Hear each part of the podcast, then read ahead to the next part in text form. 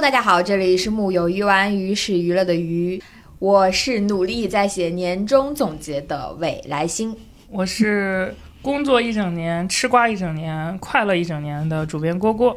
因为到年底了嘛，我们录这期节目的时候已经三十号了，再有两天就跨年了。整体一年的事儿刚好可以复盘一盘，聊一聊，发现就这一年精彩，它是很精彩，但它又显得好像有有一点点跟我们往年不太一样，感觉是一个明显的小年，是吃瓜的大年，然后是作品上的小年，刚好也可以一起来跟大家聊一聊。主要其实是最后集中在四部分，就是艺人、电影、综艺和剧集这四大块儿来聊一聊。呃，然后我们今天一起来聊的是谁呢？是我们很久很久都没有出现，大家都特别喜欢的老板。我们请老板跟我们打个招呼。大家好，我是很久很久没有出现，也很久很久没有特别关注娱乐行业，所以今天是来学习的老板。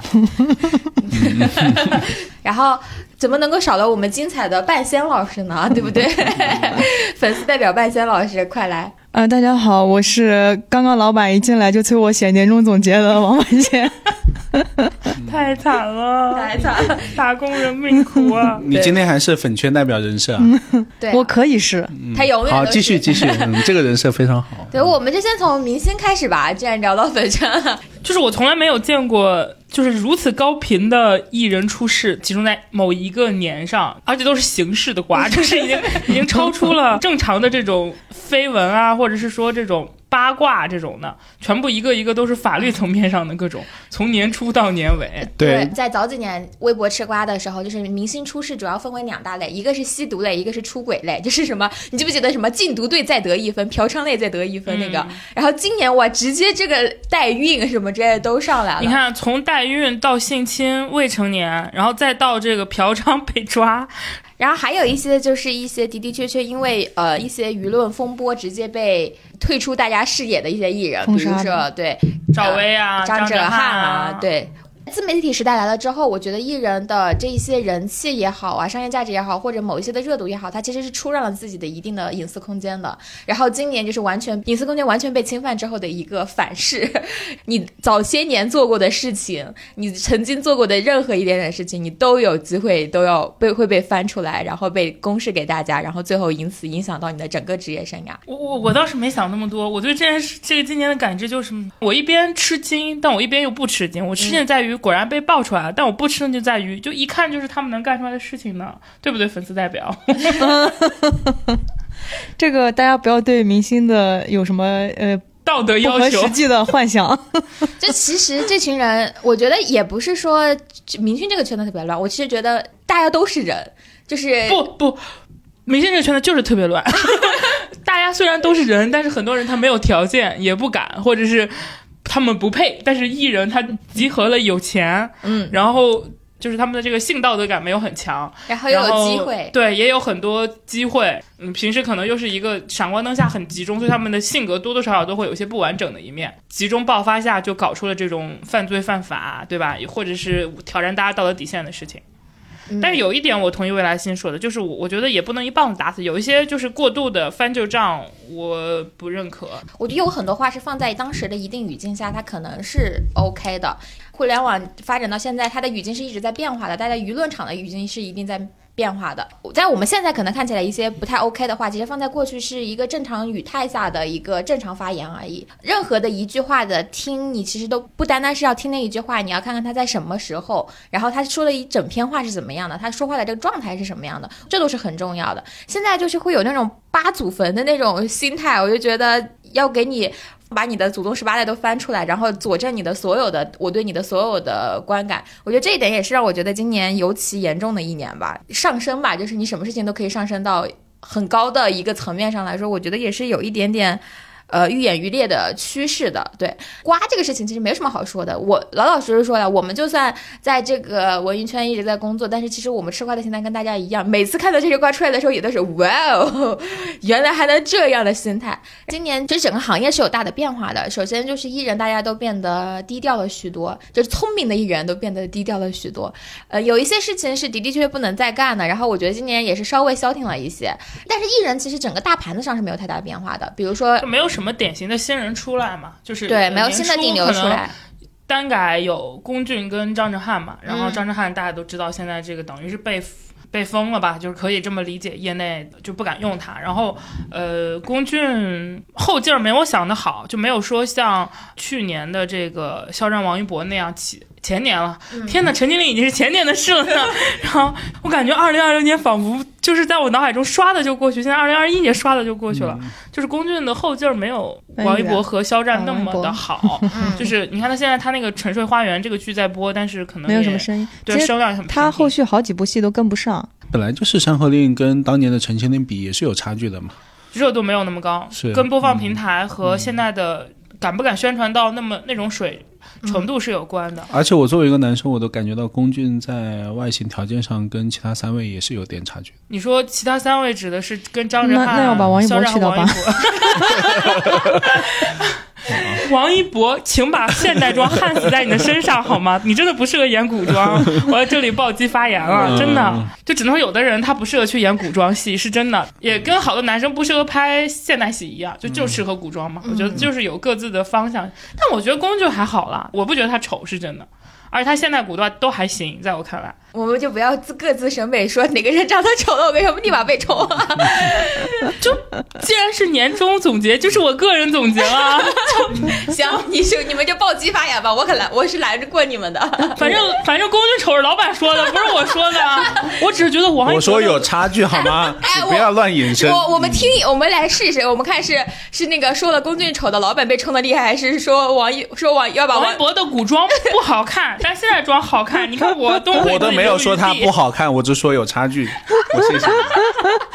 然后请注意你不要歪曲我的原话我的发是言把王一博从那其他三个人拿掉，并不是说他长得丑。我们回到今年的新人身上啊，就是龚俊，我个人理解他的这个后续资源明显后劲儿没有当时肖战、王一博那么强，应该跟他的约分在好几个公司有关系。他没有一个独家平台约，他的平台约很散，不像当时可能一下子就腾讯可能就马上就开始。就是嗯想把 S 加项目送到肖战、王一博手里挑，所以你的约相对比较分散，就经纪公司没有跟你打一个主打约，就一定会造成你后续的强势资源，你不是平台的第一选择嘛？是因为这样的话，大家就是想分食他，而不是想帮他做的更好的规划。 其实他后来也有跟迪丽热巴搭一个戏，但是应该要过一段时间才能播《安乐传》。在聊《山河令》的时候，其实就说到过龚俊这个问题，就是艺人爆火之后的这半年的选择尤其的重要。对，你在这半年，其实我们能够看到后边几个月里边，他大量的上各样各种综艺，非常著的这种综艺，接了很多活动代言，他其实就是一个明显快速变现的一个过程当中。但是正常来说，艺人爆火之后，他是应该是会有一大堆很本子递在他手上的，我觉得他也没有挑到自己特别好的本子。对，然后他明显接档的这两部几部剧呢，我觉得就是目目前的爆相来看呢，也不是特别的好。他的性格各方面，我觉得是有是有自己可取之处的。我觉得脸在娱乐圈也算能打，所以说如果《安乐传》能再火一波，我觉得可能是能续上的。如果嗯还是平平，就要 flop 了。毕竟新人还是更新很快。对你像龚俊这种。他的量级，他肯定就不能像以曾经的李易峰啊那种吃到红利的那一代来比了。这一代的流量就是你这一波接不上，那你就是立迅速淘汰的那一代了。对他，你已经跟初代的这种能够一直吃这个状态是已经是很不一样的对了。他的年纪现在也没有很好的实力派的本子可以让他挑，跟朱一龙和白宇也不太一样。是的，是的，是的。呃，我觉得今年整体在艺人的大行情上，比如说顶流的出现，然后一二线的这个变更上，其实变化不大不。大，嗯还是那些人。对对，然后我倒是觉得今年有几个还蛮出乎意料的新人出来，就比如说张晚意啊这种，张晚意是演主《旋乔律家的那个儿女》里的那个，一个是《觉醒年代》，觉醒年代一里个面是《乔家的儿女》。对，就乔是家儿女》，他演的是那个老二二吧是嗯不是？觉醒年代的加持作用比《乔家的儿女》要强很多。虽然说他在里面戏不是很多，但是他那个片段就是有有比较有大的传播力。嗯嗯嗯。然后今年女艺人上，迪丽热巴算是现在已经占据在头部女艺人的可以数得上排位的几个了， 算是今年也对对是对对努力了一把。对 荣耀我还记是得帮他穿了一穿的。我记得以前就是老就是老拿他跟那个古力娜扎比，你看现在古力娜扎都在干嘛呢？对对，我那他今年也有好项目上，啊只是那个项目并不好办了， 就是本来大家可能期待的项 目啊，哪就个是那项目个啊？一个唐朝古装戏。你说《大唐明月》改的那个《风起霓裳》啊？对对对，风起霓裳，啊其实那个戏的服化道各方面还是奔着挺精良去的，但是就没火嘛，剧本。不行嗯，我觉得对现在鼓励大家估计只能接到个 A 类剧本了吧，A 级剧了吧。但《迪丽热巴》肯定是 S 级的剧，对一直都是 S 级的剧。对，然后女演员上今年还是变化不大，人就也跟迪丽热巴窜了窜。我觉得今年吴磊表现的让我还是比较满意的。吴磊在《乘风》里，我是挺喜欢他的。呃，阿诗是勒嘉欣的认为吴磊是吴金第 啊二了，你这个概念是谁提出 来的？我跟你说，真的都姓吴是吗？ 不是我提出来的，老板老板说觉 得没事但，是继续继续。但是啊我们可以问一问男性视角啊，你看了那个《乘风》吗？只能当风嗯看起了你时吧，觉得里面怎么样？他跟吴京演那个父子嘛，印象还可以啊。对我我挺喜欢他那里，嗯而而且不我出挺戏，喜欢他演那个穿越火线的，证明男性也对他的这个硬汉转型还比较认可。对我们一直有一个观点，就是男演员要出来，其实大盘子还是要看男人。但是我我还是觉得吴磊现在给我感觉有点幼，我不知道是因为我从小看他的都感觉他是弟弟还是怎么样，我看见他总觉得他像一个大男孩儿可能是因为你看过他光屁股，对，就没有他 没有那种让我很酥的感觉，就啊可能是还因是很小，可是我觉得你，因为你一直都是比较喜欢那种书味的有男可艺能可人，能跟我的偏好喜欢大叔有关对，毕系。竟你喜欢胡军这个一比 的。？有谁会不喜欢胡军呢 行，没事啊，我觉得你接受他的转型，不是说接受他成为一个多么成熟的、有男性魅力的男生啊，你会觉得他演一个那个小军人，或者说那种成长期的军人，有一定的男性荷尔蒙是很 OK 的。嗯，OK，对。但是说到这个小军人，就不得不提到另一个人啊，就是在《长津湖》里今年的这个易烊千玺。啊，易烊千玺今年就是无缝进组，老老实实拍戏，就真的是聪明懂时事，这孩子。 我今年有一个非常非常明显的感受，就是感觉易烊千玺这一年都没出来活动过，这种感觉，就除了电影上的时候。我记得有一年，去年还是前年，有一年微博做那个统计，说谁上那个热搜最多，易烊千玺上了好几百次， 就一天上两个那种那种情况。他今年真的太低调了，第一是很时事有很大关系，第二是我觉得他已经是这一代流量里就唯一让我看到了一点转型往演员那个方向上走很成功的一个人吧。之前其实我们好像也聊过，没有看到任何一个先例，就是流量男艺人，就是尤其是顶流啊这种的，纯转型转的很成功。 他现在的手上的资源和本子，你看就跟递在一般流量手上的本子就是明显不一样的。甚至是高出过很多一线或者是说超一线的男艺人的，不是马上要上的那部戏《奇迹，奇迹文》牧野的嗯能能稳住，我觉得他这个演演员这个路子是走的非常的踏实和稳的。就尽管我也没有觉得他演技多好吧，但是我还是很认可他这个路径的。啊我啊之前也写过什么分析易烊千玺的那个文章，我就觉得他非常的，第一个是他胆子大，第二是他聪明，第三知道这自己适合什么。就是他从三个人里面第一次就是脱颖而出的，在大众层面的，其实是他拍那个杂志《T 杂》， T Magazine，那个是在《流浪小生》里面就是没有人尝试的那种风格。他是那一套杂志真正的把他从一个男孩变成一个男人的对一个非对对常对明显的标志性的一个事嗯，情。老板觉得他是男孩还是男人？沉默了，就我也不能，也不能说是男人从男孩变男人吧，只能就是说有把男从原来那个穿就背书包的那种人形象往反上拔了正拔。我觉得你更准确的说法是，你觉得我现在还认不认为他是流量？我觉得他是有流量属性的演员，这个感觉会更多一点。嗯等于说，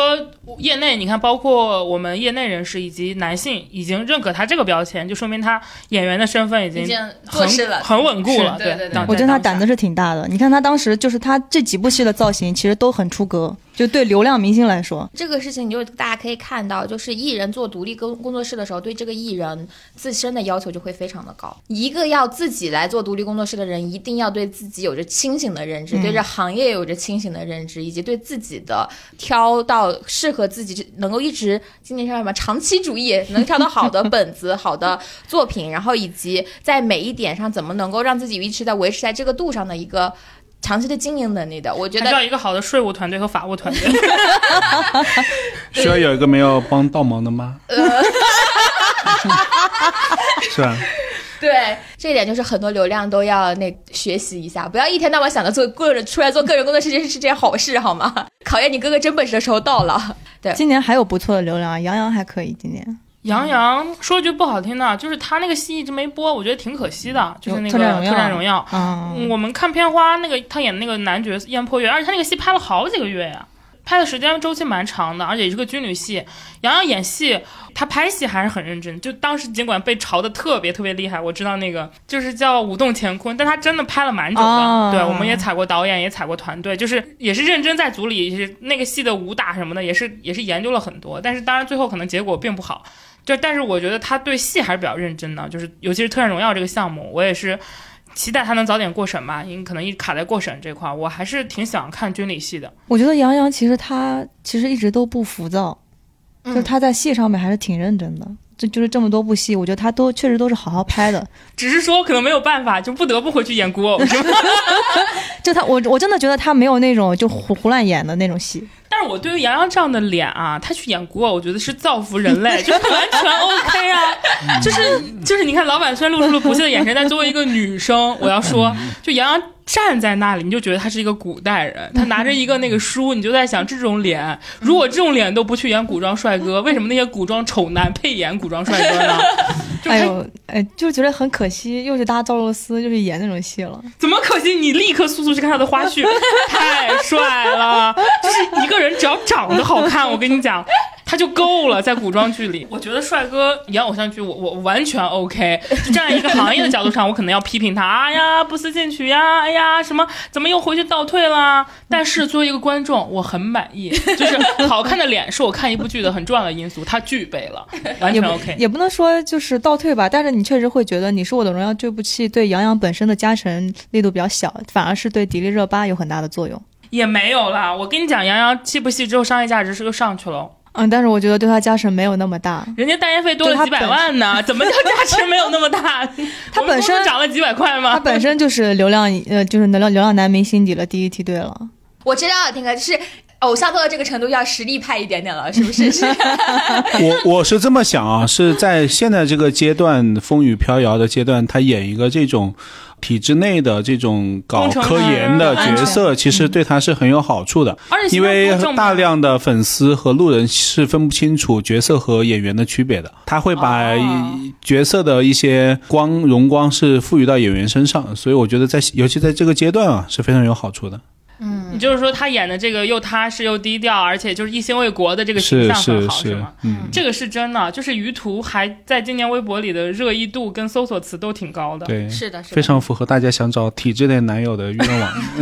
我前两天，我前两天还听谁说说他又是什么什么，就是现在讲航天人都说他是什么什么鱼图，现实版鱼图对这样的话了，对。就航航天体系对这个戏也蛮认的，就他们也转发了一些宣传，所以我觉得在上宣这个层面以及政治正确这个层嗯面对演员加持蛮大的。关键人家正儿八经拍的《特荣耀》播不了呀，我也想看呀， 军旅戏对吧？今年女艺人里面窜的比较厉害的，其实宋祖儿也还可以。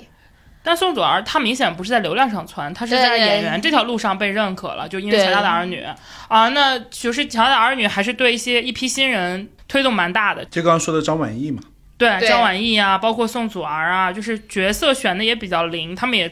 突破了他们的年龄限制，做出了一些大众比较惊艳嗯的一些表现。我觉得递剧本分为两类人，一类就是冲明显冲着你的流量来的那一波人，然后本子基本上就是。偶像剧这样的本子，还有一部一部分就是那种老派的剧集公司，他们是真的手上有一堆好项目、好本子的人。我觉得就是现在宋祖儿是已经能够进入到这一群人的眼中的人了。对我觉得就从《乔家儿女》里边的表现，我觉得大家对他反馈来看，他以后应该得能够接到还是很多很不错的本子的，就不用回去演古偶了。那说明正午阳光捧人牛啊，是，你看赵丽不颖，得不服，赵丽颖到现在一下变正剧女主 了。对，赵丽颖到现在不丁不都该应该感谢《知否》这部戏吗？嗯，嗯，是是所以说，就是好的剧集公司，好的剧能捧人这件事情，还是这个能力是毋庸置疑的。特别是没有了选秀之后，你就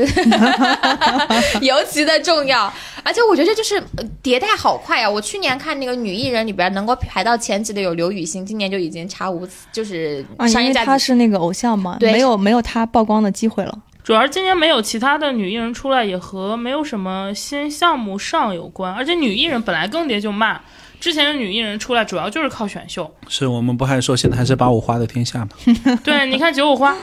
李庚希最近《雪中悍刀行》什么呀？我真是要翻白眼，因为他这部剧评分降了至少有两二吧，在豆瓣评分有两分，就因为他扣的，我感觉。就演江妮那个被槽的狠狠的那个姑嗯娘，我觉得那个角色至少得是宋祖儿那种脸才能演。那你这么说，张若昀那个脸也演不了徐凤年。张若昀男生 就男男受众对于他经过了那个《庆余年》都比较认嘛，就是主要是也没有舒服 不是，他肯定要平衡一个男频 IP，我优先要找一个男观众比较认可的男艺人。嗯他不用长得多好看，但一定是男观众能认他的。那你张若昀哎是很好的中和点。你想想，今年两部这样的剧，一部《赘婿》是那个潘什么郭麒麟，也不是那种大众认知上的帅哥，就是嗯我发现男频 IP。其实好像真的是在这方面要求没有那么因高为他主打男性你受咱众，们男观众自我代入的时候，不需要一个男的长得特别帅 对呀、说白了，比如说大家小女孩喜欢带带入赵露思，赵露思跟那赵丽颖或者其他的迪丽热巴比，也不是那种惊艳的好看嘛，对吧？一样的道理 嘛。你更别说赵露种你思下可是面比的郭麒麟这样的好看 多了。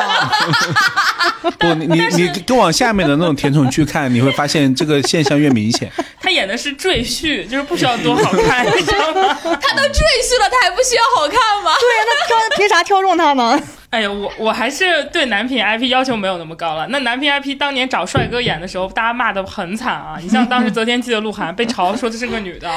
但张若昀的《庆余年》就很 OK，郭麒麟的赘婿也很 OK。我觉得确实是因为那个张若昀，因为《庆余年》他这个观众喜好度比较高。 观众缘比较对好，他跟李根熙演，如果李根熙他就是平时就是在之前的角色里积累的好感度足够高，也不会被这么骂骂这么厉害。他会，因为他演技太差了，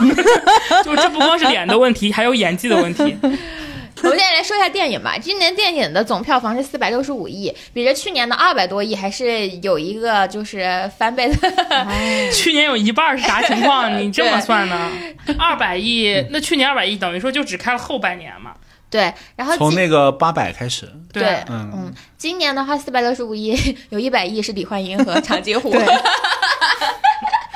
有点好笑，你不觉得这个数 就据？、今年比较好笑的是，你看当天，就是今年的当天做到的最低的时候是有两两千多万，比去年下半年最低的时候还要低。啊就说明大家真的不愿意进电影院看电影。就是经过一年的时间，嗯今大家年就是脉冲式的观影嘛，对对对，今年整体我看了一下哦，以往的就是每一年能卖出去的票是一十七亿张，今年是十一亿张，就是有六亿人少了六亿张票，那票价怎么怎么这么贵啊？票价比以往幅度上涨了三到四块钱吧，以因为前是三十六左右，现在四十。因为院线撑不住了呀。嗯，而且大家越是脉冲式消费，说明就对那个档期的那种容忍度越高啊。什么叫脉冲式消费？嗯就是只有小有档，比如圣你诞，看看你的心跳， 砰，跳对砰，就是它会它需要一个节点才能让它大家走进一波电影院。嗯但是这个节点它是一定会去吗？也不一定。比如说今年圣诞的档就其实就很冷，是，所以现在大家就认为只有两个档嘛，一个国庆，一个春节。但国庆和春节你一定会去吧？嗯，对吧呃，但今无年论五如何那也不一一定五一也不错。今年五一你看那个那个烂片爱情片，就是许光汉演那个，票房照样那么高啊。你的婚礼。嗯是我在电影院快看成我的葬礼了， 我我为什么坐在这里？来，我当们哦时在说，想我，们说说今年自己觉得比较好看的项目好不好？我的话，年度度 top top 二就是《爱情神话》和《扬名立万》，都是非常典型的小成本片，但是类型有创新，也很戳我的两个国产片。啊，我最喜欢的大片是《沙丘》， 我是真的很喜欢。嗯，其实我今年真的还蛮想去看看那个《雄狮少年》和《爱情神话》的，我现在，但是我现在现在还没有时间去看。然后我自己最喜欢的其实是《沙丘》，然后我觉得《扬名立万》不错，嗯，就觉得在我心中也是可以达到一个八分的一个片子。感觉好像都是我们上个月看的。就真的年底有两有几部不错的片子，我还挺没想到的。我我是我好像能想到我年初看电影就是李焕英了，《唐探》没了，五一的几个《悬崖之上》没这种有有也一不错个了有一个很好《失控玩家》，我它觉得作为一个商业片来说，我觉得包括它对于呃未来的赛博世界和那种虚拟想象，元宇宙，对对，那宇宙个时候还没有元宇宙的概念热呢，我不然我觉得它可能票房会更 高一点。就是这种这种这种设定就很有趣了，就是就是嗯穿越作为一个商业小片来说，，我觉得做的非常好。嗯我也觉得很好看，但我不是在电影院看的这个片子。啊但这个这个视效真的需要去电影院看，对对对你会很我有代入感。所以我我对这部片子就没有印 象，你知道吗？嗯所以说嘛，好的片子一定要去电影院看， 就是大家一定要花钱。是《沙丘》也是这样的。 对，《嗯沙丘》一定是要去电影院看的，很好看。你你不是看那种宏大的，我还是看的 IMAX。嗯，今年我也《是阿凡达》我也是看的 IMAX。这种宏大的片子，你不在那种特别大的影院，然后用那种极致的观影效果，你是感受不到那种宏伟壮观，还有那种就是人的那种在里面的那种角色的那种渺小和那种冲击感的。我朋友这周末特神，他本来订了一个成都飞澳门的机票，嗯就为了专门去为了去看蜘蛛侠。是不是啊啊？对，然后结果飞机机取消了，然后他就临时又从成都坐高铁坐到了那个珠 海珠海，对，然后又从珠海去澳门。我问他你觉得这样值吗？他说有的事情嗯哦就是你一定要去干才行，就是你、你想干你就一定要去干，然后你、啊，我突然想想，当年好多人去香港看肉蒲团，你 这个对，你这个对比，哇哦，啊也可以，也可以。 也是，也没错。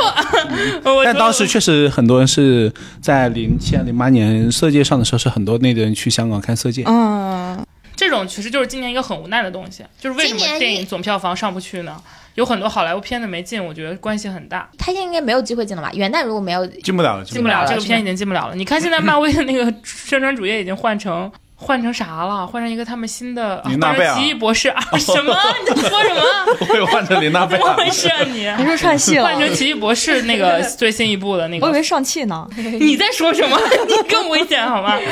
没有没有，嗯就是他们他们会把最新要在国内上的片子作为他们的微博背景嘛。 上现在已经汽变成奇异博士在了北美的票房也还不 错，但我觉得在国内卖不动，就算它能引进也卖不动，太难它是了国内人会喜欢的主片要子。是太难看了。哦花木兰上国内了吗？ 上了呀，上了呀在盗版满天飞之后，花木但兰被是大家不是也骂卖死不动？卖不动？它就算没盗版也卖不 动。 郭女士也去看了 呢。我也去看了呢，我专门去电影院花钱看了，看 了我看哪个？花木兰。哎，你这是花木兰烂还是图兰朵烂？怎么讲？他俩给我的伤害不一样， 就是一个就像你穿了一个防弹衣去战场上一样，你知道你自己会被射成筛子，但你已经穿了防弹衣了。还有一个就是你可能还就是拿保有着一点点期待。期待，对你拿了个武器，结果你一上场发现人家对方拿的根本不是冷兵器，人家直接给你开了一个核武，我给你炸了。 就是嗯因为我还挺喜欢那个动画的，真的非常喜啊花欢木，兰就是那个花木兰的碟子，对我们家小时候都有，就是。 不说了，不说了，就是 然后我们说一下今年最我觉得最烂的片子，那就是《图兰朵》了，没有之一。我真 的，我觉得《图兰朵》这种烂片，在我看来还是那种你你也知道它是这样，啊，门锁也是烂，就是嗯嗯门锁我不行，就是它是我值得吐槽的片。还有那种就是有的人觉得好，但是我有点受不了的，其实也是今年，就比如说《机魂》，其实你要说它的这种奇情，就是奇怪的感情的这种，以及这种最后突然就搞什么百合呀。搞 gay 啊等等这种设计和大反转，你你给我的观影感觉是是呃，《集魂》在内地的反转和在台湾版的反转是不一样的。我知道，我也知道台湾版的反转，嗯就是，但是它就是怎么讲，就是它它不满足我对一个电影的更深层次的需求，爽一把，然后呢，呃，反正我觉得他的那各种反转就很像呃剧本杀的作家对就做的对那种对东西，就是为了反转反转。但是我觉得，因为这种类型毕竟比较少见嘛，我对集魂是要求偏没有好感的啊，嗯对。啊，当然我，我我我觉得演演员啊，包括他的，尤其是演员啊，张震是很好的，啊就是不管是暴瘦啊，还是呈现的那个效果，而且尺度也挺大的，也不知道怎么怎么做到的吧。在国内上的那个版本尺度也挺大的，但是就是就给我感觉就是不是我一个看了一个很好的悬疑或者科幻电影该有的情感感觉，太为刺激而刺激了，所以会有点空洞。这个片子是我今年有点小失望的一个片子，嗯然后还有一个片子，我如坐针毡，如芒在背，如鲠在喉叫，送你一朵小红花。嗯我全程在电影院想，这种片子为什么会有这么多人来看，就不能理解，你知道吗？嗯我也要吐槽一下这个片子， 因为我当时这个片子其实我是冲着易烊千玺进去看的，嗯然后我看了之后，我全程就觉得。这到底是现实的片子，还是一个就是那种奇幻的片子？你觉得很很奇怪。它中间有一段几个人，呃，两个人男女主角在一起，就是爬雪山过草地，就是那种奇幻的情节，你就觉得很很奇怪，怎么会出现在这种片子里面？然后第二个就是我吐槽的就是易烊千玺的 台词，永远都说不清他在说什么。哦我觉得这一部戏尤其严重，对，非常非常非严常重，严根本重听不清他在说什么。他是一个山东人，为什么北京腔呢？ 就是它不是北京腔的问题，它是气泡音，就是讲话，呃，就是那种抖音上那种男的喜欢压着嗓子说话那种风格，你知啊道吗？哎，我作为粉丝来反驳你一下，那就是身患绝症的人应该有的声音。说什么屁话？但是我觉得他在长津湖里还行啊，但我他在那个小红花里面可的能台是有导演调教或者怎么台样。词真的是让人离嗯怎么韩延不是好导演吗？李易峰当时那个《动物世界》拍的挺好的，而且那个剧情就是你感觉他一点逻辑都没有，女主角完全是一个纯纯粹粹的工具人。但也没也不怪他，就毕竟那个女孩叫什么？刘浩啊存，刘浩存在哪个剧里不是纯纯粹粹的工具人吗？ 在《悬崖之上》里，他也是纯纯粹粹的工具人啊他。好像就是为了出来嘴炮一下，让易烊千玺这个身患绝症的人什么清醒一点，然后马上就死了。其实大家看了那么多演技的节目，也觉得这更可能的是这个演员不行，嗯因为演员好的话，他会把那种就是偏工具的角色都演出有自己的味道。你当时他你是怎么形容他在悬崖之上的表现的？你说像一个哭的稀里哗啦的女高中生是吗？是，我觉得不符合那个年代的女特务怎么可能能是那样的呢？虽然我觉得，当然，因为导演可能是希望他代表了未来的一个呃年轻人，然后什么朝阳嘛，对吧？那一句俄语其实就是朝阳的意思嘛，对，什么西里什么就是朝阳的意思。但是我觉得，在那个年代的朝阳也不应该是展现出二十一世纪的这种感觉。 就是他看着朱亚文，我就下面要叫叔，你知道吗？ 他俩根本没有一嗯个 CP 该有的 CP 感。小红花是今年的戏吗？但我觉去得，年年底，哦，但我觉得他去是年的元旦他是吧有灵气的那一份的，他的眼睛还是有有一些灵气的，但是就是可能还没有出来。 我觉得他演了太多不适合他的片子，就他这个年龄还不能理解的片子，比如说《悬崖之上》这种片子。我觉得这个片子如果交给那个谁来演，我就觉得很合适，就演《血观音》的那个女孩叫啊，文琪，文琪，我就觉得她就会演的很好。文琪是挺厉害的。但我觉得文琪不行，文琪的气质和他不匹配。就文琪身上有一种很现代的气质，而且他的整个的风格其实跟那个角色是，呃我我觉得没有很兼容。说实话，文琪也没有很现代，她演那个什么《血天观坑音英烈》《天坑夜灵》，啊、天天我觉得她是有能力在各种嗯戏对里对边对找到对自己的比较，但她确实有独特的气质。对他嗯那个气质跟《悬崖之上》里想要塑造那种有点单纯、有点活泼又不太那个什么的那种，我觉得他有点太独特了，在我看来。但是他在《天歌音》里面，他也就很单纯，很那个。我觉得他是有这个能力的，但我觉得天刘浩坑里存面，演的挺好的。我觉得他在他刘浩存现在是没有给让我看到有这个能力的。然后老板今年有特别喜最喜欢的片子吗？不刚说了嘛，啊、就沙丘，然后失控玩家，然后我觉得扬名立万也不错，不喜欢的你吗不喜欢《爱情神话》吗？爱情神话我觉得也还可以，嗯，我投《爱情神话》一票。如果今年只能去电影院看一部片子那就要去看《爱情神话》 ，yes，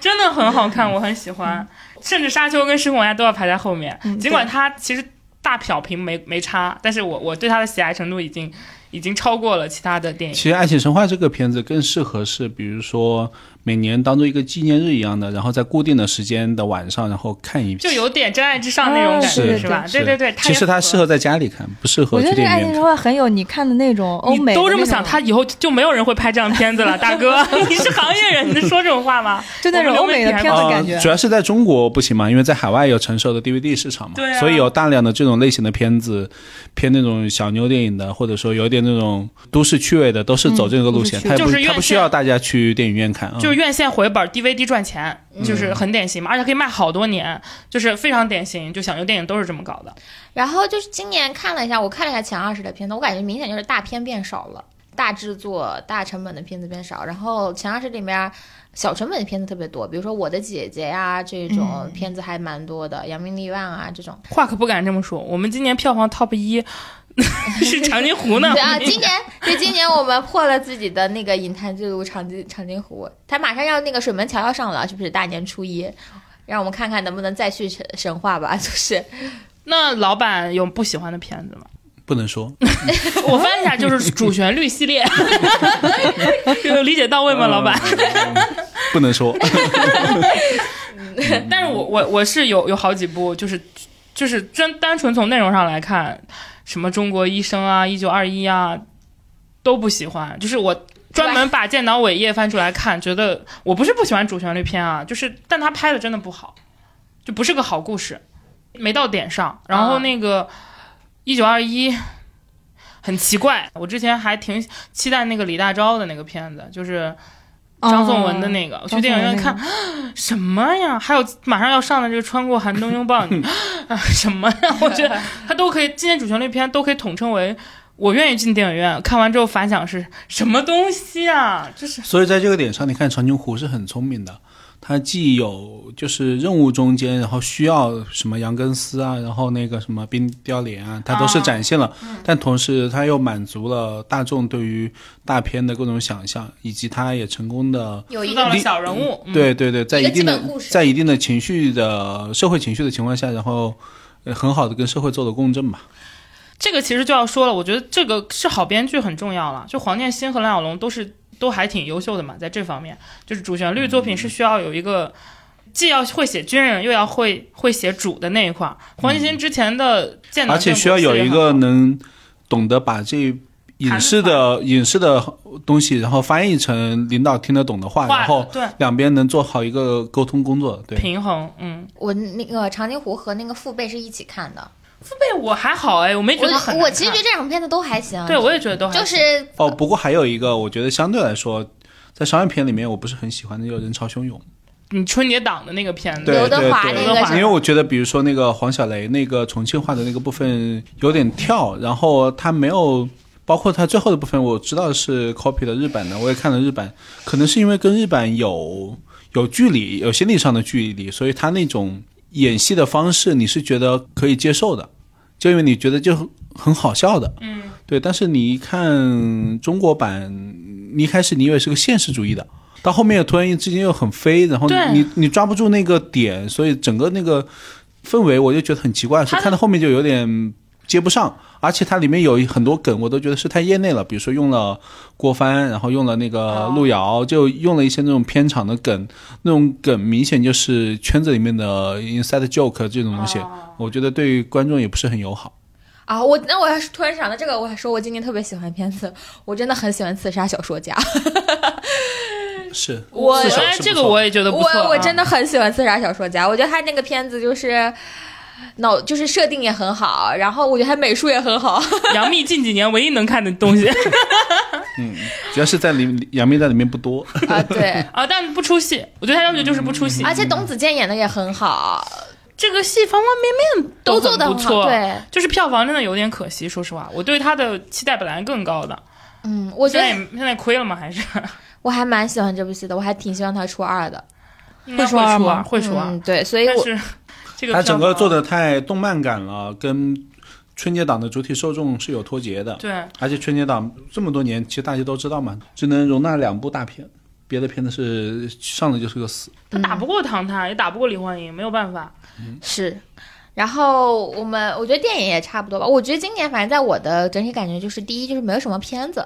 院线好冷啊，今哦年。嗯，就是我是是因为停工的一年，然后没什么片子出来嘛。但也照道理说应该有一些积压片子，但是积压片子也没有给我超出预期的那种，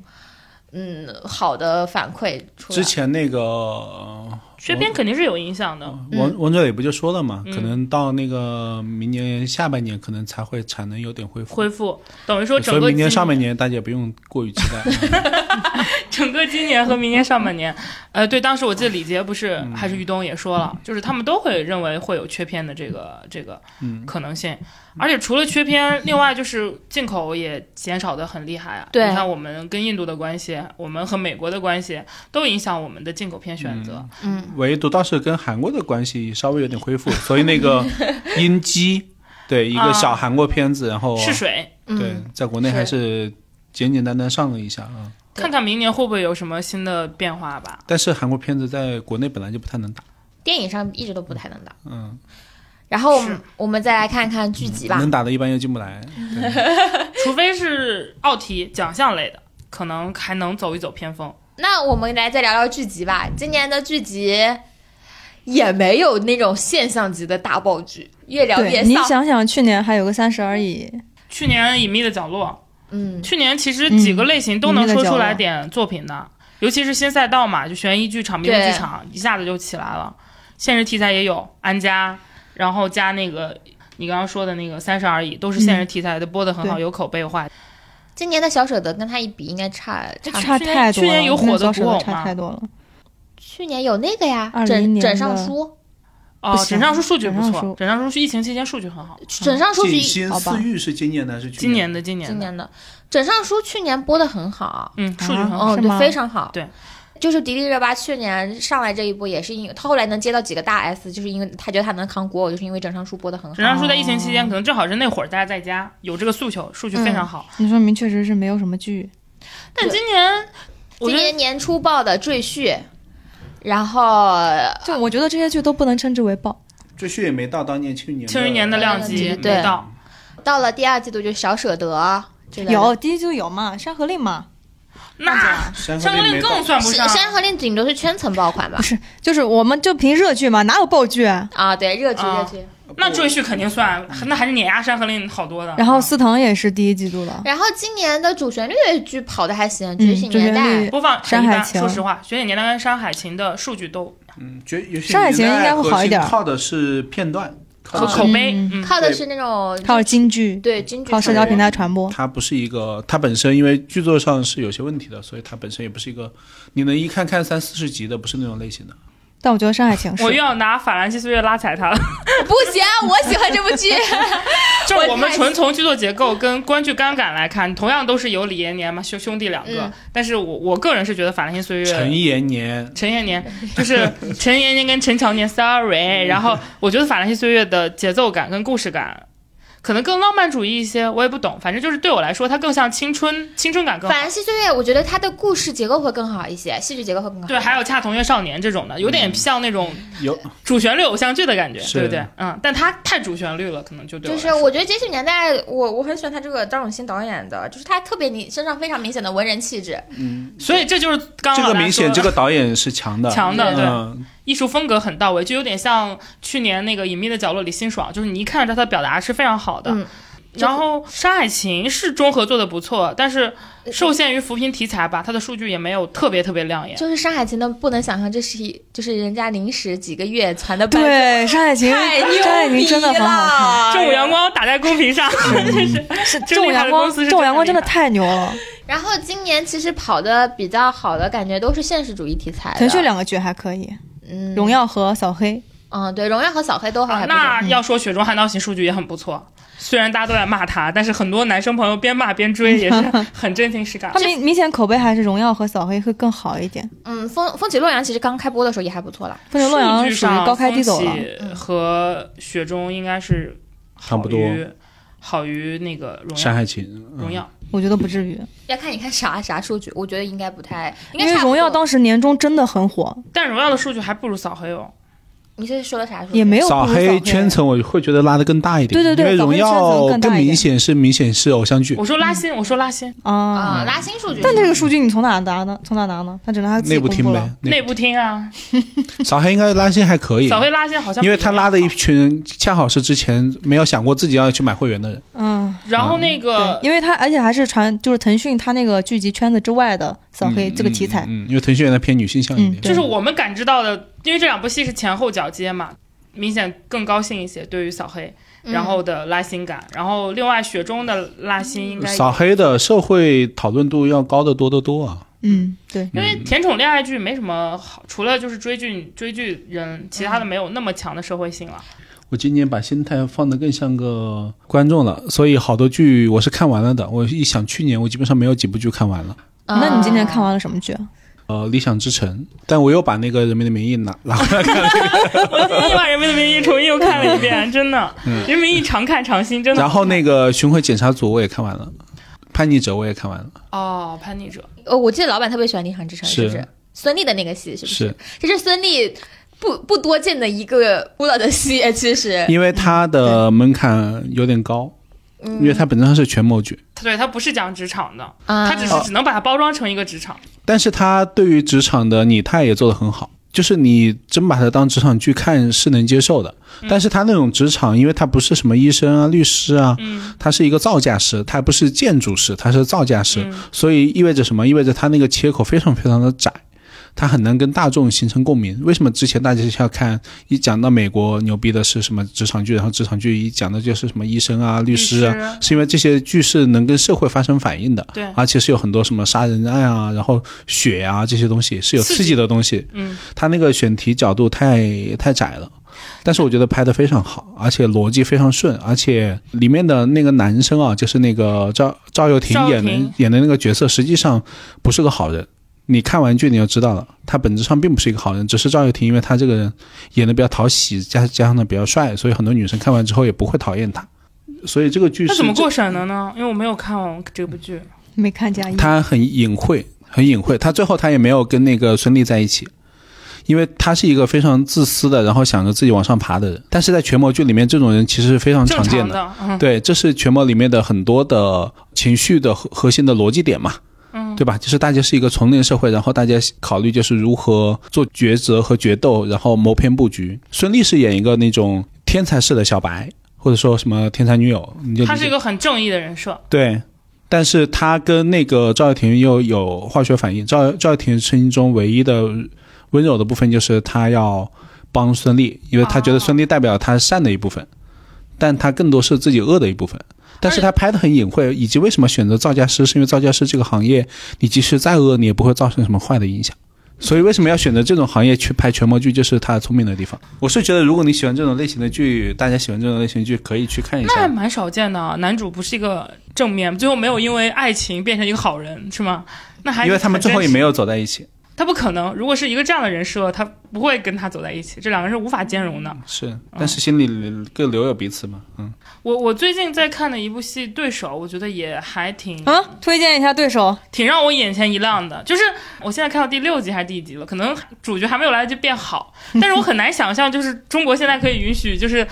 主角团是一个对反派角对对色，对就他们对是间谍，是主角，就是郭京飞他们演的，其实反面的角可色能。最后被我党感化了吧？肯定得被感 化。但是我但猜到了是这种视角，你就觉得也也很非常少见了，很少见，也非常对少见了。嗯而且他写的非常的柴米油盐，你又不会觉得他很离谱，我我还挺震惊嗯的。是，我要回去看看。我当时看的时候觉得这个戏的气质很特别，就是他第一集是很明显造了一个悬疑的壳子，有那个那个那个男主角郭京飞的时你会候，猜他是什么人还穿着民警的衣衣服啊然后他往下就是你一点点往下看的时候，你你然后你又看到家庭戏，又会觉得很奇怪，然后你再往下看就觉得很很有意思，你就感觉是在一一步一步往下跟着剧情往下走的感觉。他有一些吐槽的点，比如郭京飞穿着民警的衣服，然后开始严刑拷打一个人，就是在用刑，然后那个被拷打的人就跟他说说。你肯定不是真正的警察， 我在屏幕外就笑了。我说 I agree，我也觉 因为得，警察不能用私 刑，就是你会有点对称这种感觉。嗯，我最近在看的是《雪中悍刀行》， 因为我们家的遥控器不掌握在我的手 上， 是吗？男性受众很重要嗯哦。对吗？ 为为啥你说这话我都不信 呢？不是因为他，我我对象特别喜欢《雪中悍刀行》这本小说，然后他那就还能看下去也不错呢。他喜欢李庚希吗？我想问他。他不喜欢，他就是每天看，然后每天骂， 但他又一坚持不懈的把它看完，你但知他觉道得吗？张若昀很 OK 是吗就？是在里根斯的衬托下，张若昀就变得 OK 了。 男生看男频 IP，其实男主不重要，就要女的美就行，你知道吗？那也不是，也得那个男生讨喜了。张若昀不当能时是讨肖喜的，战、鹿晗这种 的，对，张若昀当然是讨喜的人了。啊嗯不能是陈飞宇这 样的。啊，但不是哦。我说实话，当时第一部那个张烨的时候张烨的时候，刚开始大家骂他，但后来其那说实明戏拍的不错，所以第二部换人了， 大家有点接受不了嘛，就说骂了他一部已经骂习惯了。但是张译的武打戏真的好，我建议就是什么是真正能吹的武打戏，要学一学张译。雪雪中哦学一下吧，求求了。这是这那那是我看个了我再水中悍刀吹一个啊，就是如果要是叫什么叫真正好的战争戏，而且是讲战争的 我知道要逻辑生生活的，你功勋，我知啊道，我知道，对《功勋》里面的李延年，对，对我觉得很好看。嗯，就是他只只有李延年那一部分好 看。啊我要强调一下，对，那， 我觉得他不要被未来星带跑了啊！他一说战争，就是因为我觉得李延年他把那个战术布局的那个打法讲得非常的清楚，我觉得拍的还挺好看的。它像一个纪录片，它没有电视剧的魅力。 哦，有也有，因为里那里面的人人物物呢非，首先我就讲一个，他一上来的一个人物是什么？是一个呃志愿军要那个逃，逃兵，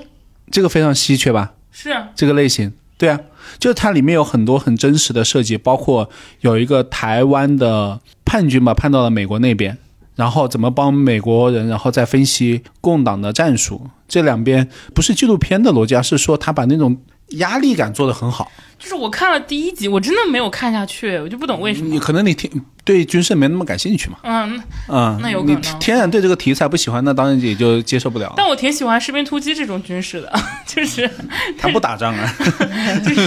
他是他是一个少年成长啊，呃，那你要这么说，中国有真正的军事片吗？我的团长团兵不不算军事片，而且我的团长不是我党的，嗯啊它，sorry，而且它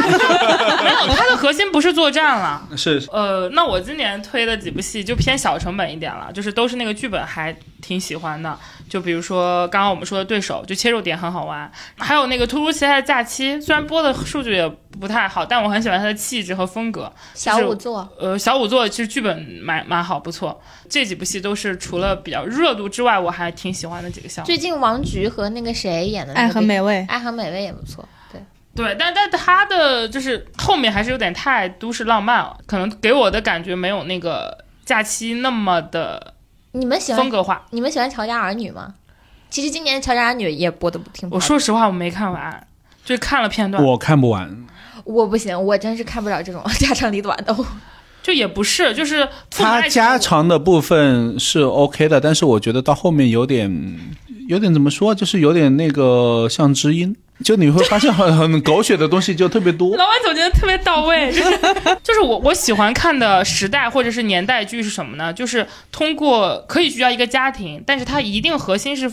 它的大时代情绪，而不是我单纯的家长里短、狗血撕逼。就你说的知音，你就比如说父母爱情，再往前倒可能是那个金婚，金婚，然后以及未来马上要上的明年的人世间这种剧，可能才符合我对于时代剧，但它不行。乔家儿女，我觉得是本身是本子的问题，吴磊那个剧叫啥来着？启航当风起时，嗯季那航那个不是啊，那那这这差远了。 那不是家庭剧，啊那那是年代是剧。年其实代那部剧戏我看了，我觉得那部戏挺好看的。我不太喜欢家庭剧，我我喜欢一九八八那种家庭剧。你喜欢韩国家庭剧？对不起，我也喜欢《家有儿女》那种家 庭他喜剧，欢他喜欢的是人物和人物关系。 你看对过《父母爱情》和《金婚》这种吗？我也我也受不了。啊，那你可能就是像我不喜欢战争一样，呀对你不喜欢这个题 材因。为他们跟我我看过一段那个父母爱情什么之类的，就他们跟婆婆吵架，跟那个小姑子吵架，我看这一段我就烦的不行，你知但道是他吗？在吵架背后其实折射的一些东西是时代的东西，你知道，不是因为他们是个例，他们身上是有共通性嗯的。我觉得好的时代剧是强共通性的，但是乔家就给我感觉太多知音感了， 就是矛盾冲突激化，而不是说是大家国大背景是有差距，跟金婚差距还蛮大的。但我其实觉得今年的就是这种各种类型的剧出来的还蛮多的，创新的是有有挺嗯多就的，是类型短剧啊什么。对像以前的扎堆的上古偶啊什么之类的，就对。也扎了，只是扑了。对，所以我们我们发现好像一直没有聊过。对啊，什么胡珠长夫歌人，行啊，狐珠夫人啊，千古绝世上的还少吗？爱奇艺也不少呢。就是我我没聊吧，啊，其实千古播的还挺好的，嗯，也不算特别。然后就这胡不应该珠粉丝代表来多聊 聊吗？胡珠夫人其实播的也也蛮好的。我们粉丝也是有审美的好吗？ 为什么垃圾都往这塞？就还是一条线求稳，一条线求新。那我们说说明年的片单，我个人比较期待的嗯两部戏。，我还没推荐呢。啊，司藤很好 看，啊。啊，对，今年我可喜欢司藤了，因为本身它这个原著就是我在尾鱼小说里面最喜欢的一本。什么？你最喜欢的是司藤？我最喜欢救命半，妖司藤，我觉得她那个女主角这个这个角色塑塑造的很好，因然为后他不谈恋爱。然后男主也特别的不重 要。他改编实际上把男主变重要了，但也还好，他更好的还原了女主很更重要的这一部分。嗯，对对对，我觉得这个就戏让男主很弱就是特别好，他就是本身他自己自己这个故事也挺流畅的，就是也没有让我觉得看起来觉得特别的慢、特别的累，然后他也很轻松，然后又把搞笑的地方也加进去了，就这个很好。我本身看看剧的话，我就希望它轻松一点、好笑一点，我今年没有特嗯别喜欢的，好像。所以我觉得《山海情》也很好我看喜。欢觉醒年代，对不起，我怎么能够这样子呢？ 看完了吗？我看完了，我《山海情》和《真觉厉醒嗯年代》，而且我《觉醒年代》看了两遍。哦啊、因为我很喜欢导演的那个气质，我是一个， 艺术风格审嗯美，对。就是我是一个对个人表达非常有自己偏好的一个人。嗯我特你别应该喜，多看看之前张黎的那些。嗯张黎他好像不拍的片子没那么市场，他还是偏偏偏艺术风格一些。嗯，那这舞动乾坤倒挺特别的，其实武那动是里他想转型嘛，后面发现自己还他不也对尝试有一些自己的艺术风格，所以才、哦，对对对，少帅。啊，对哦对对对对对，少帅少帅，的我也很喜欢。哦对，但少帅不是他最有自己影像风格的影像就风是格的文章那个其实是戏，对不对？走向共和和人间正道。哦啊、嗯那我回去看看，因为我很喜欢人一间正道很好看，我觉得电视剧就是很少有导演把自己的那种个人表达做得很好的，嗯我但我觉其得实《觉醒年代》和《山海情》都有。其实我看对手的后时候，我会觉得导演有点中规中矩，我觉得他这个本子挺好的。就不重要。在我看来，导演是最不重要的。所以，我未来季老师的审美其实两代表两两种，对我跟啊蝈蝈永远是蝈蝈不喜欢沙丘，但我超喜欢沙丘。嗯呃，也也还好了。沙丘我没其有，实我我没有不喜欢，我但其是实没有会超希出望我的他想那个象视觉更好看、更特别、更能帮助讲故事一点。我是确实会觉得对手的导演有点平庸，就是我我不期待导演有多么有有有艺术表达，因为大多数的艺术表达的结果就是 杨不雪中悍刀行这种这种，你知道吗？就是他的艺术表达跟大众雪中悍刀不行我不行，雪中悍刀行他我看出来他想表达了， 他那表达的太差了。他就你只需要正常的完成一个好剧本，啊在我看来，就如果能遇上辛爽这样的，我觉或得者电视剧还是要追求大众的接受度了嗯嗯啊、，是是是。包括你看啊，我我你看为什么大家喜欢爱情神话》，是因为《爱情神话》里面的每个人都不刻板，对吧？但是你想，电视剧其实很难塑造角色不刻板。电视剧尤其是女性的角色，到最后无论怎么样。做了哪些事情，他最后一定要给他一个理由。这个理由是让大家带入他的时候觉得他是好的，是 不错的。他不能有无缘无故的恶，这个很可惜啊。就游戏里有挺多这样的角色，我还挺爱的。电影里面也有。电电视剧毕竟是个更大众的产品嘛，对他会被只要嘲三观不正啊，是前半 生。大家想一想，前半生其实也演的挺好的。呃但我觉马得那伊几琍个其人，实她还演过挺多这种角色的，就是没有那么一定要很正的三观和表达。嗯，在那是电影里她就会很高级，在电视剧她就会骂。是的，所以我说电视里面能做到这样的有个特别强烈的个人风格表达的导演其实很难。这里我就要说一说雪中悍刀行 了，他想他不是打这个是武侠片，你知道吗？因为我啊、没是有没有没有，他应该不会打武侠，因为这个剧本身已经很玄幻仙侠了。武侠是大家看到他那个预告片给的感觉，因为他那个第一版预告剪的他那个预告特别的香港武侠，对很有英雄的感觉。我我就我就很想看，然后我就想，你是一个什么样的导演，能把每一个大侠都拍起来，那拍的那显得那么的弱鸡，你知道吗？就很神奇，没有一个看起来没有一个大侠的样子。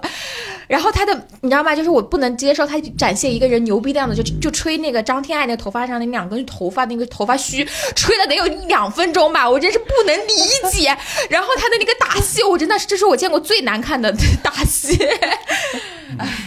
你要看到我还是老老实实看郭靖宇老师拍的武侠，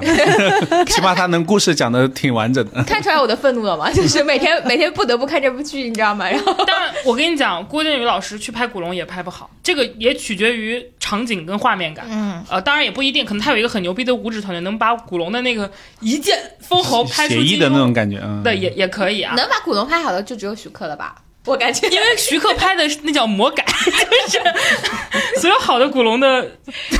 口碑的作品都是魔改，就是符合原著又拍好的无。陆小凤，陆小凤那个电影系列，但也魔改挺多的。在电视剧圈，导演的艺术表达是一个可遇不可求的东西。对对对，嗯，可遇不可求，你就会像希望你他刚刚好一说的《点觉。醒年代》，像我们刚刚举例的这个《隐秘的角落》。扫黑风暴，我觉得也是有导演的很多艺术表达在里面的，它的整个色调跟质感。司能藤看我觉得出一些也有，司藤也不啊错司。藤呃，司藤没有他那个内部明显，没有他东宫明显，但是也有一些，嗯就是伍佰一直都是一个很很有自己表达的，我觉得他也也是会带点揉捻，但是会愿意用镜头讲故事的，嗯对是就是这种好导演就是可遇不可求，对对对，当然还是比好编剧更好找一 些，好剧本太难了。嗯是。然 后明年呢，你们有什么比较期待的明年的项目吗？明天有什么项目？小欢喜续集，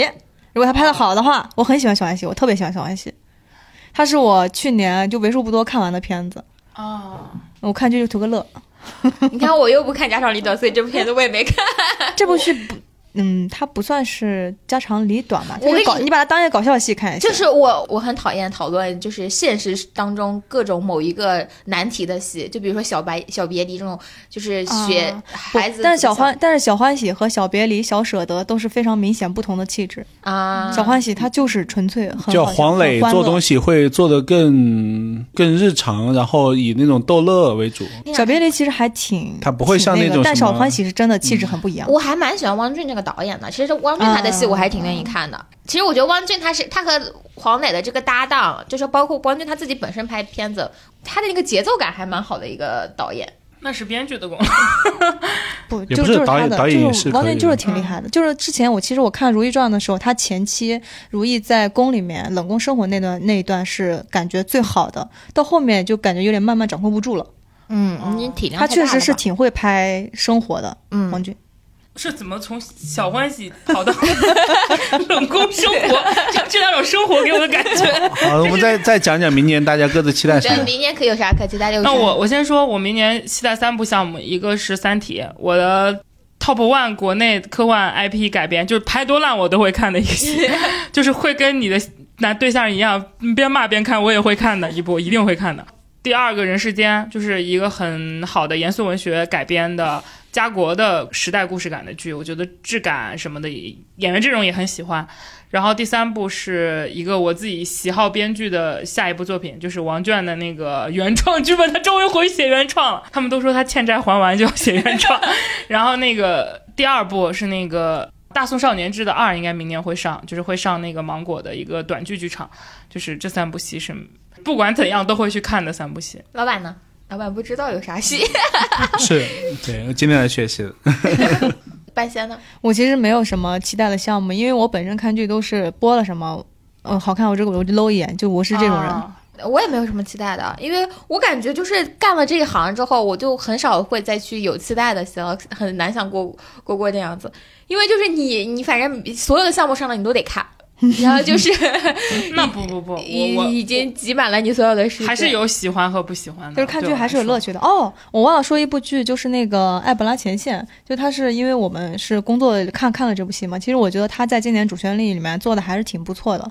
袁飞的那个戏，我觉得他好一点的就是，嗯、他第一个是情怀做的挺好的，就是他把那个就是中国袁飞六十年那个医生在那边的，就是整体的这个情怀感打造的挺好的。第二个嗯就是因为呃是袁飞故事嘛，所以他另加了一条线，猎奇就是度够吗？呃或者说奇观，嗯，怎么说呢展？现非洲生活？因为我觉得《山海情》它之所以还行，大家喜欢，但是就是因没为有那么它中间有一部分是关于那个西北的那种荒丘或者荒漠的猎奇和奇观感。没有嗯没那没有那种非常奇观的场景，但是它本身，它第一个是情怀做的挺好的，就是你看的时候，你会有一点那种医生啊，那种感触，特别是现在你正好你有经历过这个新冠的，你更啊你会更有感觉一点。然后第二个就是它新加了一条线，是关于呃当地血钻线的，这个血钻线为它本身这个医疗线增加了非常多的看点什，么叫血断线啊就是血钻，就是它设置了两两个雪，因为非洲很布拉多德非洲血钻嘛，啊非洲血钻，然后他那个钻石血钻村是是第一个病人逃出来那个村，他就把这两条线串在一起，因为血钻线它会有那些比较就大的场面，然后比较刺激的戏，然后比较极端的人物非都洲会当地的在，军阀是吧？对对对，都会在血钻线里面。那为什么这个戏感觉好像声量就很一般呢？我感觉很难，嗯很很这个这种戏很难做宣发吧？嗯，对，但是它缺点其实也很明显，就是我刚刚讲那个情怀，就有时候会煽情太过，啊，然后血钻线呢，它有时候会太悬浮，啊啊，哦明白，嗯你很难融合好。对对说到对，主旋律还是比较难。的。其实我特别特别疑惑点，就是现在是直接不能拍主旋律偶像剧了嘛？这是我之前挺喜欢的一个《蔡同学， 蔡同学少战年，队少年》《法兰西岁月》《人间正道是沧桑》。嗯正道是沧桑不太算，但也也有点关系。我终于知道我明年期待什么戏了，《人生若只如初见》。哦，对对对对啊对对人生对，如初对对见对人生如初见是。个很好的编剧嗯加导演班子，嗯但是演员也预告挺片好有点儿我没太看懂。我我太喜欢周游了， 这个渣男真的是，片明年能上吗？嗯，不知道，应该是明年上。我我很期待正，常节奏的话是该了。这是我目前能够想到的戏里面最期待的一部。 对，然后剧应该到这儿差不多，我们可以再看看综艺。综艺的话，今年就是哎，这个今年变动可太大了。太大了。然后我觉得今年就是变动大，且就是真的是冷。我觉得它是几个盘里面最冷的，它连一个火的，就是称之为真的是全民火的项目都没有。前哦其年实有创什四么挺呢火的，嗯，到不了。有真的。但是他就是当初结尾的时候，正好赶上这个事儿，他连后面连宣传都不能跟宣传宣没有任何关系。你就说去年的爆款综艺是《乘风破浪的姐姐》，啊。就这才叫爆款。嗯，就是。我现在想前年的是什么？但我觉得创四一开始的时候，他那个话题度做的是够的。嗯，还可以。嗯，就是它至少要到冲到幺零幺才能叫爆款。但是嗯你那那你说的超到幺零幺，那我觉得乘风破浪的姐姐可能没几没个差啊，就是这种量级啊。不是，就是这其实是个年龄段的问题。就是现在嗯的创四，我估计他看的人就是十十五到三十吧。嗯啊就是中国有你刚刚说的那个就是有点到太这种程度，难达到了。但是你一年至少能出一个呀，往年还是能出一个的，今年一个都没有。去年去年浪姐姐一定是算去年的一定吗算浪姐是去年的，披荆斩棘的哥哥其实也不太嗯，行。到不了，他们他嗯也差远了。都不行，今年其实可能比项目比较好一点的街舞还可以吧，然后披荆斩棘的哥哥也还可以吧，然后就没了吧。然后还有什么嗯，创创四？创四数据什么的，你要从它这个 IP 延续性来看是可以的啦，包括吐槽大会这种数据都可。但是你真说它到那种全民爆款，我觉得没有，一年一度喜剧大赛也没有报也。没有。没有没有对爆爆就是我们说的，就得是那种你身边好多人都知道，不一定看，都得知道在聊。当年的月下、奇葩说这种，月下也不不我觉得月下他始终都不它能始称之终为爆不款综算艺。爆它款，不算爆款不吧，算爆款。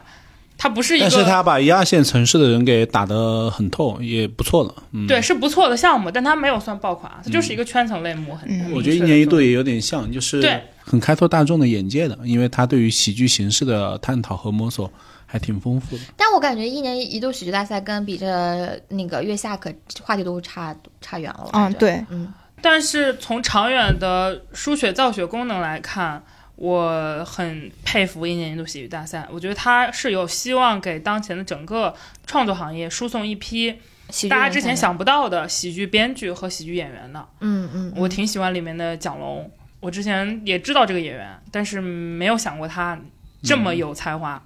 包括一些编剧。都超出了我的认知，我觉得里面很多项目是我想看到的春晚小品的水平。 就是嗯，其实我我觉得真的要你要从他政治正确什么没有什么大问题，年轻人也喜欢，也有一些笑点，但是就不够春晚吧，可能就、不是说已经他有是春没晚问的邀题，约但了是吗？春晚有宣化功 能，这是不一样的。嗯但它最好的点不就恰恰是它没有宣发功能吗？ 嗯，就单纯的为了笑而笑，其实是很稀缺的。嗯，然后今年大家有没有印象特别深刻的综艺？再见爱人，我今年很喜欢的一个综艺，不算新赛道吧，观察类，你像我们都在做国外做过的东西嘛，但是它能做到这个水平和这个细腻程度，尽管我认可里面一定是有一些真人秀的成分在的，但是我还是很惊喜。九零婚介所，啊、我也觉得不错。我是一觉个得《九零婚介所》这部综艺是当下所有婚恋综艺里面相对来说非常贴近当下年轻人真实婚恋状态的一个综艺了，对，就其他的都太扮相梦 幻了，半山老师想报 名吗？一度想要报名试一试。谁想要报名？九零婚介所真的很适合，我这里推荐给朋友，很适合你和你的朋友们，你和你不想谈恋爱的朋友们一起看，你就会发嗯我现你为什么不想谈恋 爱，有好多人都和你想的一样，真的。我甚至觉得《九零婚介所》它非常非常适合上新，如果它换一个更大一点的平台上新播的话会更好，就让父母看一看现在年轻人在想什么。它一定会掀起更多的舆论。嗯那父母可能更愿意看吉林卫视的那个讲那个五六 十岁的那个相亲的，但也不是啊，就是我你还想去反过来教育父母，真的啊我？跟我妈妈有发九这零婚介所个。真的，你看看了就会就会知道了。因为孟非和那个孟非代表的其实是很父母视角的，然后他的很多问题是很中规中矩，或者说是很很撮合的。但是那些选的人有很多，他的表达、思考逻辑是非常正常的，而不是我们之前了解的婚恋节目里那么抓马话题。就有些女生，我我就是我就放不下我的那个，你不要阻碍我去追求我自己的想要的生活，我自己的个人空间。然后她就没有成功，因为你你就很清楚知道，那就是很多我们身边就是就是我自己本人的写照，就这种。 而且九零婚介所的成功率好高 呀！但是很多人出了节目之后，其实跟其他人在一起 了，对，这好嗯这也事挺情好的对。因为他把一帮同龄人放在一起，嗯有一些志趣相投的人，你是很容易有有增加机但会我的。 觉得九零婚介所是一个，也是一个一线城市节目，嗯，对，它是很倒也明显的是哦一线城市节目。其实三四线的婚恋观不是这样的，三四线的婚恋观是街委会组织那种什么国企相亲 局，你们五听分钟过吗？换是吗？不是国企相亲局，核心是这个，就就是是要公务员和教师和国企的那种相亲局。 就对我们这样的人都不配进，你知道吗？那当然，就是你讨，我觉得在三四线城市，你讨论说要不要生孩子这个事情，人家都会觉得你有病。嗯嗯对对对。就也还好但啊。我觉得九零婚介所，它恰恰就是，我觉得它是代表的一种思想的趋势，因是为的本是身的思想就是从一线一万一二线往后面去的嘛。嗯就如果我其实我把这个节目推给了我一些那个什么朋友来看，他说，嗯、你们所说这些也是我们经常会在社交媒体里面看到的，但是如果放在真正的婚恋市场上来说，你来跟我讨论不生孩子，但是直我接 就是我觉得分人还是分人了，是说单个人身上肯定是分人，但是你从整体的大的婚恋市场上来说，三线城市里边的，我那个节目里面讨论的很多问题，就比如说女生的的收入比男生的收入高怎么办或怎么样，在他们眼里都是一个就觉得嗯怎么可能？为什么要讨论这个事情？就是他们不在他们的讨论范围之内啊，就比如说要不要生孩子这个事情就很现实。对，我所以我觉得这个节目就很适合上新， 就就是因为他们不理解、不认可，才需要有这种碰撞嘛。嗯就非常是适合上新。对所以我觉得 B 站做这个节目做的挺好的，就就是说它背后那个巨人影视能够做这样一档婚恋也挺有意思的，因为他们本身做婚恋做过很多档。嗯这个很真实了，就是他的很多，至少他的嘉宾，我感觉秀的成分没有那么大，有些话还是嗯对大实话的。对，嗯是的是的是的，其实哦哦 偶尔有几个 UP 主吧，整体还是控制的很好。还有 rapper 的这种，反正女嘉宾我我感觉是比较真实了，男嘉宾可能像你说的，因为他们是常驻嘛，可能是有一些，但是女嘉宾反正我、啊，这个也是看火不火。比如说那个《非诚勿扰》一开始的时候也没有那么那个，但是你会发现，当节目火的时候，就各种妖魔鬼怪就开始要想办法要进 来了。嗯我记得当时好像现在你你看到的这个情况，只能说明这个节目还不够火。你是对的行。 那还能说什么呢？就行吧。还有吗？除了九零婚介所和再见爱人，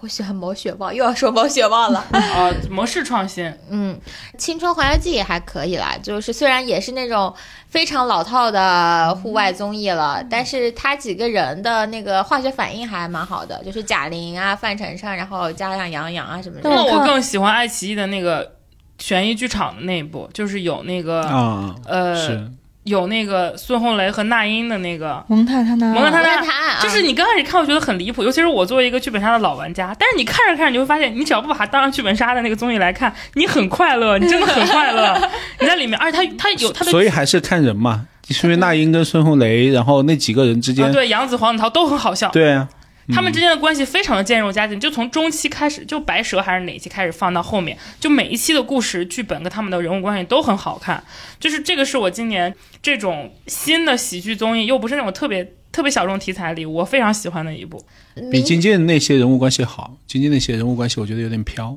啊，你是说奇剧本杀是吧？对他们没有那么自然，就是因为在我其实剧看本杀毕竟他还是想做剧本 杀的，嗯对对对，他跟他们这种想做综艺的不一样。老板有看今年的综艺吗？看挺少的， 看哥哥了吗？没看，看的比较多的是哪个？吐槽大会、喜剧大赛、没有跟行业有关的，如果说导演请就位。和开拍吧，嗯，这个不具备任何代表性，对。但说到这个，正好说一下，我觉得开拍吧找了一个很好的导演，那个导演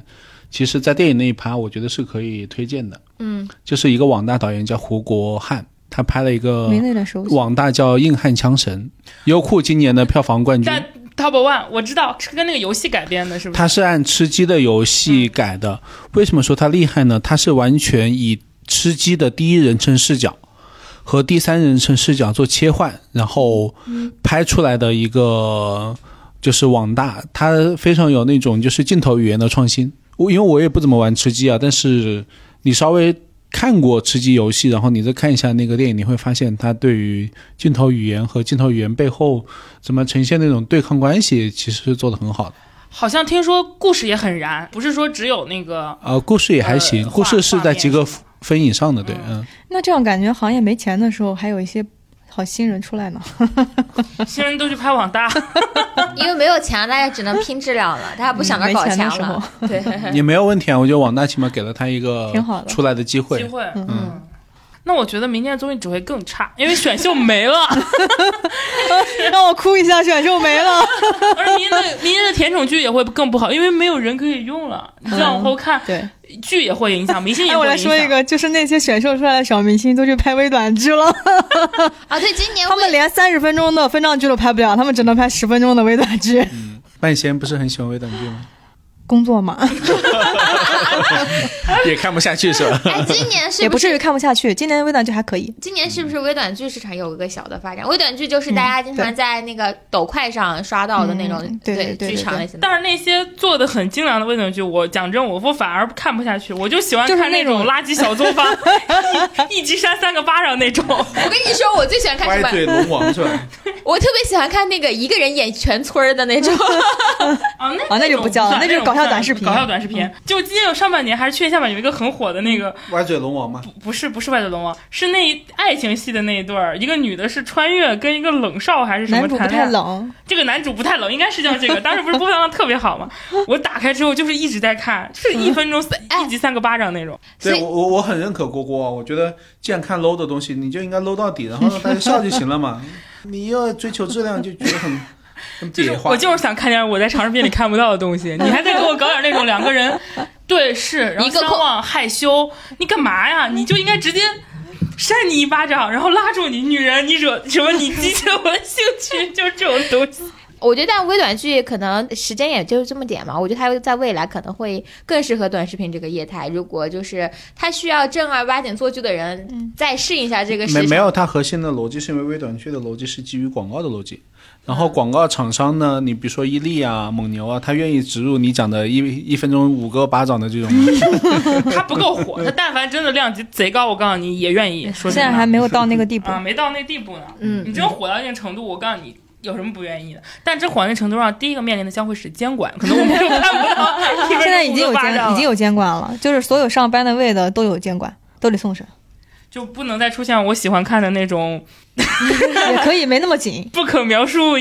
疯狂反转、 抖男男爱快情哪有什么这种 ban away 啊？呃，有只要上推荐位，投资超一百万的都得 送。嗯，对我我觉得今年还反正整个行业反正大事不少吧。就比如说综艺，现在选秀停了，哎呀，嗯，明年可咋整呀？ 啊，我是最难过的。 你知道吗？没有新的男人搞了。 何半仙老师已经把他今年在那个创四里 pick 的 one pick 的东西已经打包卖了， 就是他他买的时候花了几百块钱，他卖的时候花了只卖了五 十，买的时候可不止花几百，你一卖本杂志就五十你了，买啥？你把啥给卖了？就把有周边都卖了，啊所有的东西打包卖了都打包卖了。就是。买了一麻袋的书，最后卖了一条麻袋 钱，对，就他就的是这样爱很短，只有三个月的保质期。然后现在还没有新的那没有男人下一个可怎么办啊？ 你可以跟我一样搞大叔 啊，大叔很帅，很有魅力。不了不了不了他，们很持续的生产作品。那不了不了不了， 谁要看作 品啊？谁要看作品？谁会看选秀啊？嗯，没有人是为了作品看选秀的好吗？你是对 的，这点我我我认同你。就是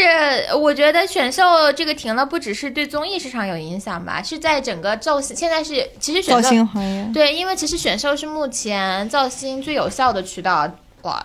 不是之一，是最有效的渠道。 呃，因为另外一个之二单改剧也被叫停了， 就是，呃，我们其实整个刚刚说到今年，不管是综艺冷、剧冷，还是剧也不算冷了，啊就剧没有我们想的那么热嘛，因为一般都有大小年，一个大一个可能就小，但今年这两个好像都没有很很大，对然后明星也没有什么新的更迭和变化，背后其实也很典型，我觉得就是行业在收紧。而且我觉得是不是也也真的是长视频在接受挑战，就大家都去刷短视频了，没有人是的看，对我昨天还在跟一个制作公司的朋友聊这个事情，他就跟我说的很直接，他说现在长视频平台和短视频不在同一个竞争赛道上，就是尤其是。当然，我跟他说，很可能明年短短视频也要被打压了。就是，嗯，他是说今年长视频面临的整个的行业的政策啊、行业上的、资本上的一个遇冷动作，让他们在跟短视频竞争中更有劣势了。越来越少的年轻人会耐耐心心的去看完一部好剧了。很多人可能就用这个时间去刷短视频，所以说他们自己内部评估项目就是投入啊，包括量级啊都有缩水嘛。老大不是前两天还说说。腾讯的那个项目定级，不光是爱奇艺，大家都知道年底裁员什么，腾讯也面临着项目很多大头部项目都过会也很难。不是老大说好的，来是是新闻报道嗯吧？来布置一下这个选题了。 都说到这了，在这个选题请做下去啊。但是就怎么说，我觉得这个事情就你是必然会面临着营收压力的。就是嗯我们从财务状况来看啊，芒果的财务状态看似是最健康的，但那是因为他们家从来不花大钱做这种东西，去不去外边买？很对少他们买有打包项目嘛，嗯就是钱还是比较成本投入控制的好。阿里不说了吧，我们今年就优酷，哎，今年优酷反而表现的还可以，你也是没有想到这件事情。但优酷今年说有一说一没啥头部项目，他们头部项目基本都是平台，就是版权剧、独播，啊、对，或者就是小小而美，没有自制的大项目，小而美自制的只有只有年初的两部，司藤和那个山河令山河令嗯，自制的大项目，九几年代也是优酷的。在推进的好像有，但是今年去播的啊年我代还亏钱真了，不知亏的道又不是优酷的钱。长视频平台，就虽然文娱圈看起来那么光鲜亮丽，但是这个行业里边儿付钱最多的平台，他们是亏钱的，只有芒果是挣钱的。就财报上看只有对芒果挣钱，但芒果挣钱背后是因为他们背靠着湖湖南广电是有对国企爸爸的，他们的投制作就是像项目打包的。制作成本非常低，但是其他的平台他们不不团不断的去买项目制作，他们是要花很多的钱的，是的，然后都在亏损状态。腾讯、爱奇艺、优酷哪个不亏啊？然后爱奇艺这不是百度不给出钱了，快要 撑不下去了。但是腾讯，腾讯视频它也不可能无休止的去投入啊。我也在想，不是有新闻报道了吗？今年整个备案的数量是四百多部，就剧集上，然后一九年是八百多部，呃，二二年只会更少。对，当然，也许就正如广大网友所愿，以后看到的都是精品项目，然后精品 剧集，也许我觉得不会，我觉得以后大家看到的可能有一大半的几率是我只能这么说了。嗯是符合我们需要的项目，宣传需要的项目。但我我我不认为它一定出不了精品啊，就像我我刚刚说的，有一些项目它是可以既满足 A 又满足 B 的，但是这样的太少了。但毫无疑问，这个产业肯定是从现在市值的两千多亿吧，以后应该肯定会慢慢降降到一千多亿，然后再降降到几百亿都不是没有可能。嗯，我觉一得百亿不至于吧？电影你很看好吗？我觉得电影这个形态本身，实话说就是有点落后。以我们以元宇宙来思考未来的大家的， 就是娱乐消费的我话们娱，乐消费还有游戏呢，你说什么啊？我讲的是我讲的就是影视嘛。我觉得有电影在，不至于几百亿。对，还是电影都四百多 亿了，对今年嗯都四百多亿哎哦我了，我还是看好它。我觉得肯定还是牵一量级了，嗯我至少钱还是能烧一阵子。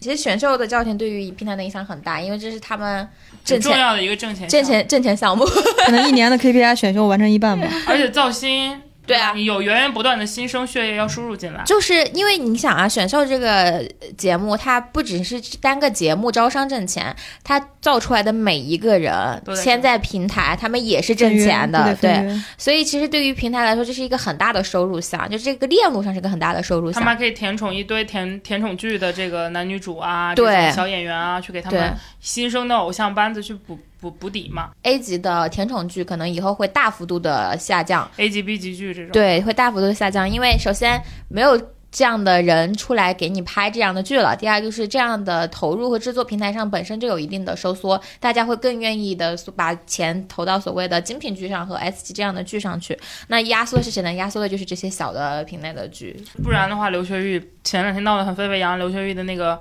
剑仙大人的风姿》那个项目，其实嗯就是一个 A 级剧，然后最后被压被压，然后砍算，砍先是预算 S，然后后来降成了 A。对，这其实就是一个行，因为这个平台没有钱了嘛，行业也没有钱了。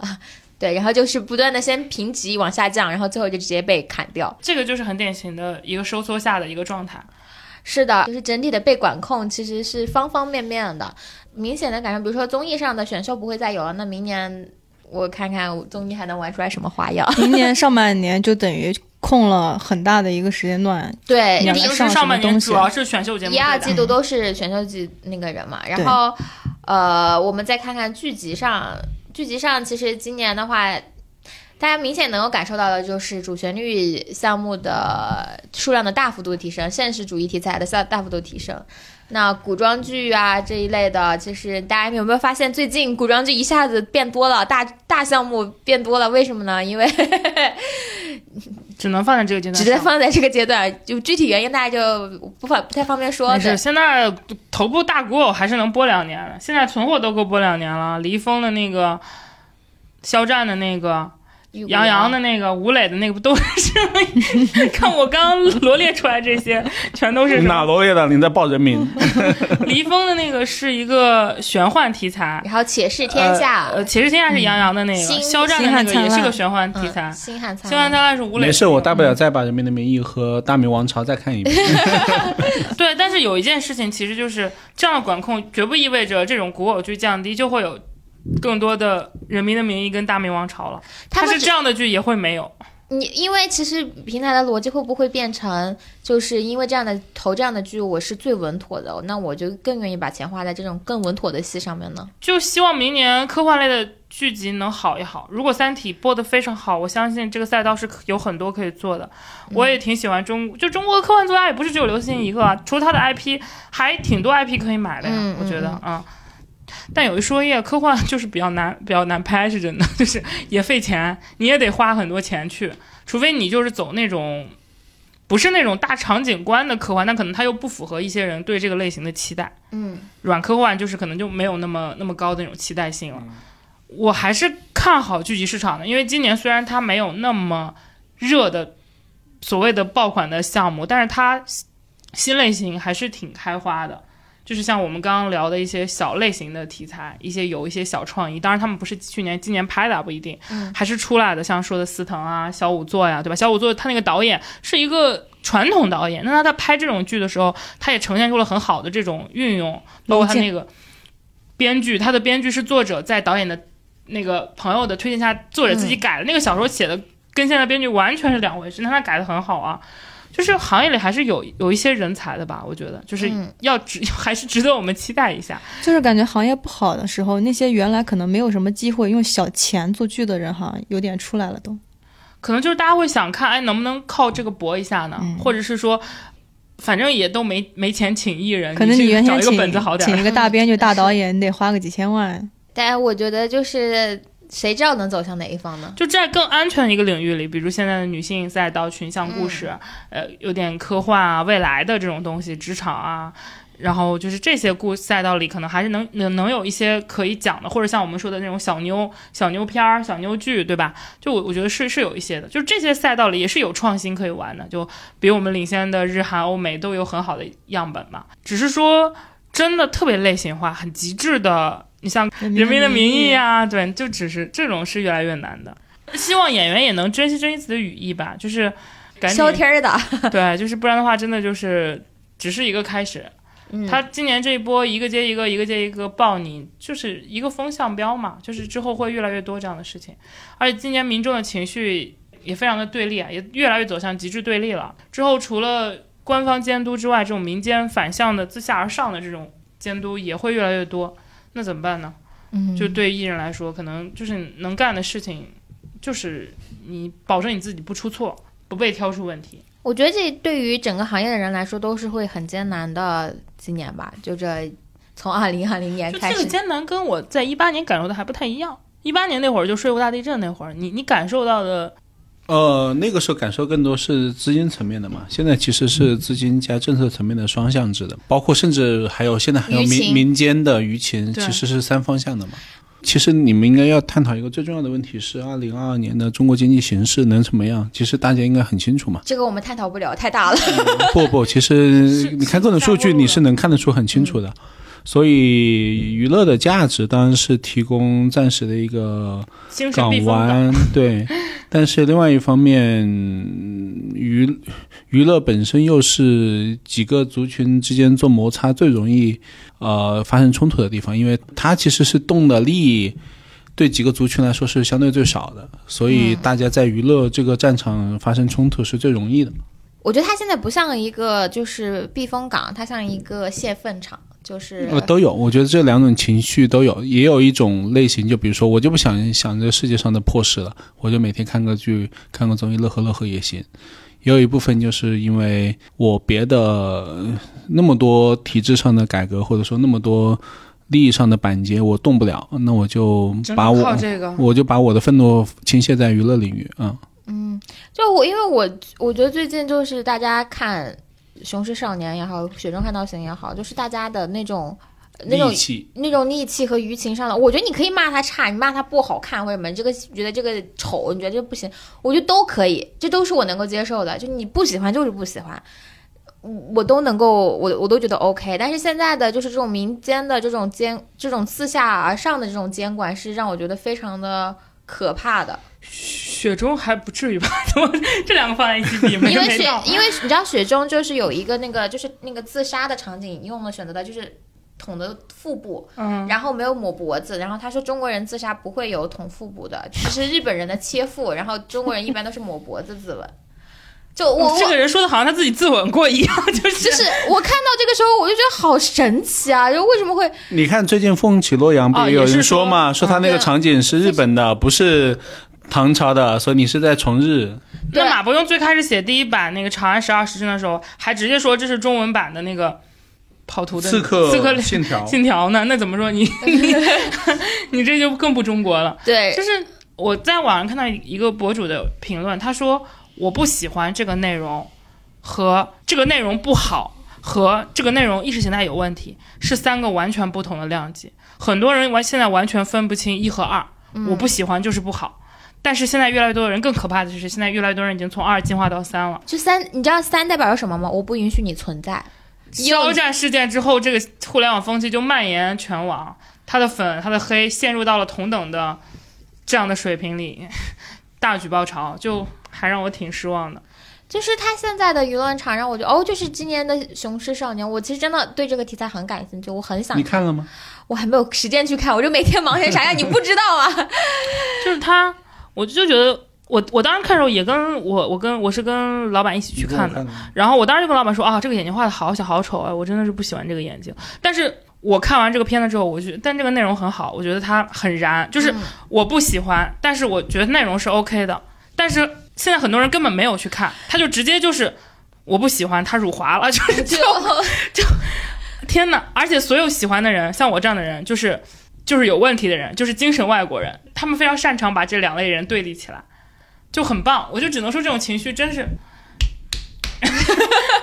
不知道怎么说这个事情，就因为我我我不知道大家说这样的话的人是什么样的心态，但是其实这种话对于一个作品的威胁是非常大的，特别是在这种说这样话的人，有一部分是想挑事赚流量的人，还有一部分是加速党。什么叫加速党呢？就是赶紧吧，毁灭吧。这种行为跟因就为是我我能毁灭一个是一个。嗯、这种行为，在我看来，和肖战的粉丝去举报那个《王牌部队》这部戏，说他什么损害了什么越南历史，原因是因为肖战不是一番，没有任何区别。我看来毁灭吧，对吧？以及他的黑觉得这个戏有肖战，我们不能看，我们就集中打电话给那个中央电视打电话，不能播肖战的戏，也一样。在我看来，没有任何区别。就所有这种我不喜欢就不能存在，以及我不喜欢所有所有喜欢他的人都是傻逼这种行为。都是极端的二极管思维加对立情绪，对，我觉得所以说说回来啊，我觉得还是要站在行业呼吁一下，这个世界上有一个粪池总比没有一个粪池对世界更好吧？因为你可以保持其他地方相对比较安全和健康嘛。所以我觉 得站在管理者的角度，其实虽然你可能内心把它当粪池，但是你也保留它吧。什么叫粪池？人家可是把这个地方作为一个传播喇叭呢，哪里是粪池了？你这个形容，不，我就是说说到最最差最差，你心里面对这个行业再鄙视，对吧？你也发现这个行业是应该有一定的价值的。对，就像我们很早之前在聊那个娱乐行业的那个，我们嗅到了危险的气息的那一期，其实我们也有聊过，就是它的价值跟它的风险其实是可以做到一个中和中和点上的，也不应该就是我们现在都不应该搞这些娱乐，我们就应该去追捧什么什么别的。我觉得说这种话的人也，你自己真的能戒戒掉娱乐吗？说这话的，你真的能去学芯片吗？ 对啊。对吧？反正为什么说想要呼吁大家更理智的去看待这些一些事情，就是就很多人在讨论一些问题的时候，我觉得你说我们做业内的人，他们做一个戏出来，做一个综艺出来，或者做一个片子出来，他们其实是能够接受你骂他不好看的，就骂他难看。这个戏拍的跟个屎一样，就这个演员丑，这些都是 OK 的，没有问题的。但是我觉得你上升到我不允许你存在这个，我们都不知道该怎么去解决的一个事情。好像现在对，你看整个行业就是第一题材要安全，然后艺人要安全，然后什么都要安全。那其实就是把这个圈一点点缩小。一什么是安全呢？对吧？那就一点点缩小，一点点再缩小，再缩小，再缩小。就我不知道大家有没有看到过一个新闻，就是有一个动画片，是个什么动画片？然后那个有一个家长去举报，然后说因为那个动画片的人物那个头发是五颜六色的，这在教唆小孩不学好，因为让教唆他去染头发。那你就不就是嘛？那你以后动漫人物都必须是黑头发，对吧？我还是希望大家能珍惜自己的表达欲。我理解，一旦成为极端对立之后，人是会迅速丧失表达欲的。就是你会觉得，我与其跟别人吵架，或让别人来吵我，不如我什么都不说。啊，我不就是我本人吗？就是我觉得表达欲的流失跟表达空间的流失是很可怕的事情。至少作为一个文字工作者，我我我很珍惜自己的表达欲，我也很尊重所有的表达空间。嗯就是我，就像我我说的，就是我老开玩笑说你可以骂我，但是我不保证我不会骂回去，我而不且会。表达欲的缩减会导致对于非正常词汇的污名化，比如说贴吧里面经常指代傻傻逼用伞兵，对，但是实际上，然后就当时那个某某某中央就发文说你这是侮辱那个我们国家。什么军人对吧？ 实际上人家有这个意思吗？没有，是人家因为打不出“傻逼”这两个字，只能找个词代替。你没有伞兵，也有什么是吧 S B 就是缩写啊，之类对的对对，嗯你也有一些别的词，呃可能侮辱了别的行业，对吧？所以，所以最好的就是你想要人，但是人人有骂别人傻逼的欲望吗？有的，那怎么办呢？就最后就是你只能让人家，就是你要骂人家傻逼就骂人家傻逼好了，不要骂人傻逼，对吧？你因为你把这种语言空间的缩减，其实只会把人就是污名化所有的其他的正常的词。反正对我的感知就是，互联网语境在不可逆的走下，走向一个更极端的情绪主义课题。但是我对此没有什么办法， 就是我自己一个人改变不了什么。但是我我还是会希望能做一些坚持的表达和探讨。就我也希望听到我们最后朋友就是能想一想我刚刚说的一二三三个等级，就是哪怕你要反驳我们，我觉得也希望可以可以可以想一想我们是要到哪个哪个哪个等级就 OK，就是 呃我还有一个点就是，我今年觉得变化特别大的，就是这个人出了问题，他所有的影视作品和相关作品都要下架这件事情，让我也非常的接受不了，因为王力宏的歌没下架。没有，嗯嗯，因为他现在还没有打上劣迹艺人， 他现在还只是道德层面上的还没到犯法。对嗯对对，但是你我就觉得说，他的每一首歌可不是他一个人的歌哟，他的每一部戏也不都是他一个人的戏呀。我有话反驳你，嗯我有话术。说那些投资方你在用它的时候就应该做好考虑啊，你就应该承担这个风险呀，巴拉巴拉巴拉啊你们巴拉。用它啦？哎呦，我可懂了，我就 行。你当时琼瑶选到小燕子的时候，怎么没想到她对呀二十年后会、会那个贪污受贿、搞这些事情 呢？操控股票市场呢？当时这张哲瀚早就发了一个照片，为什么你们还要用它？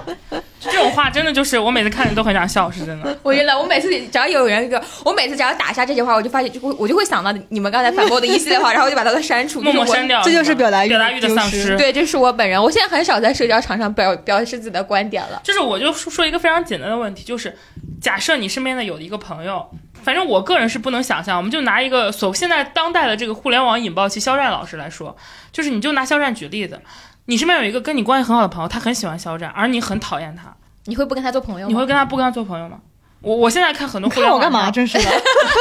我我感觉现在互联网上的很多人的答案都是会。哎，我们当时有个前实习生，不就是舍友？他们两个室友因为喜欢战哲瀚和嗯讨厌战哲瀚，两个人撕逼就没说话，就是 是这是真事吗？真是我，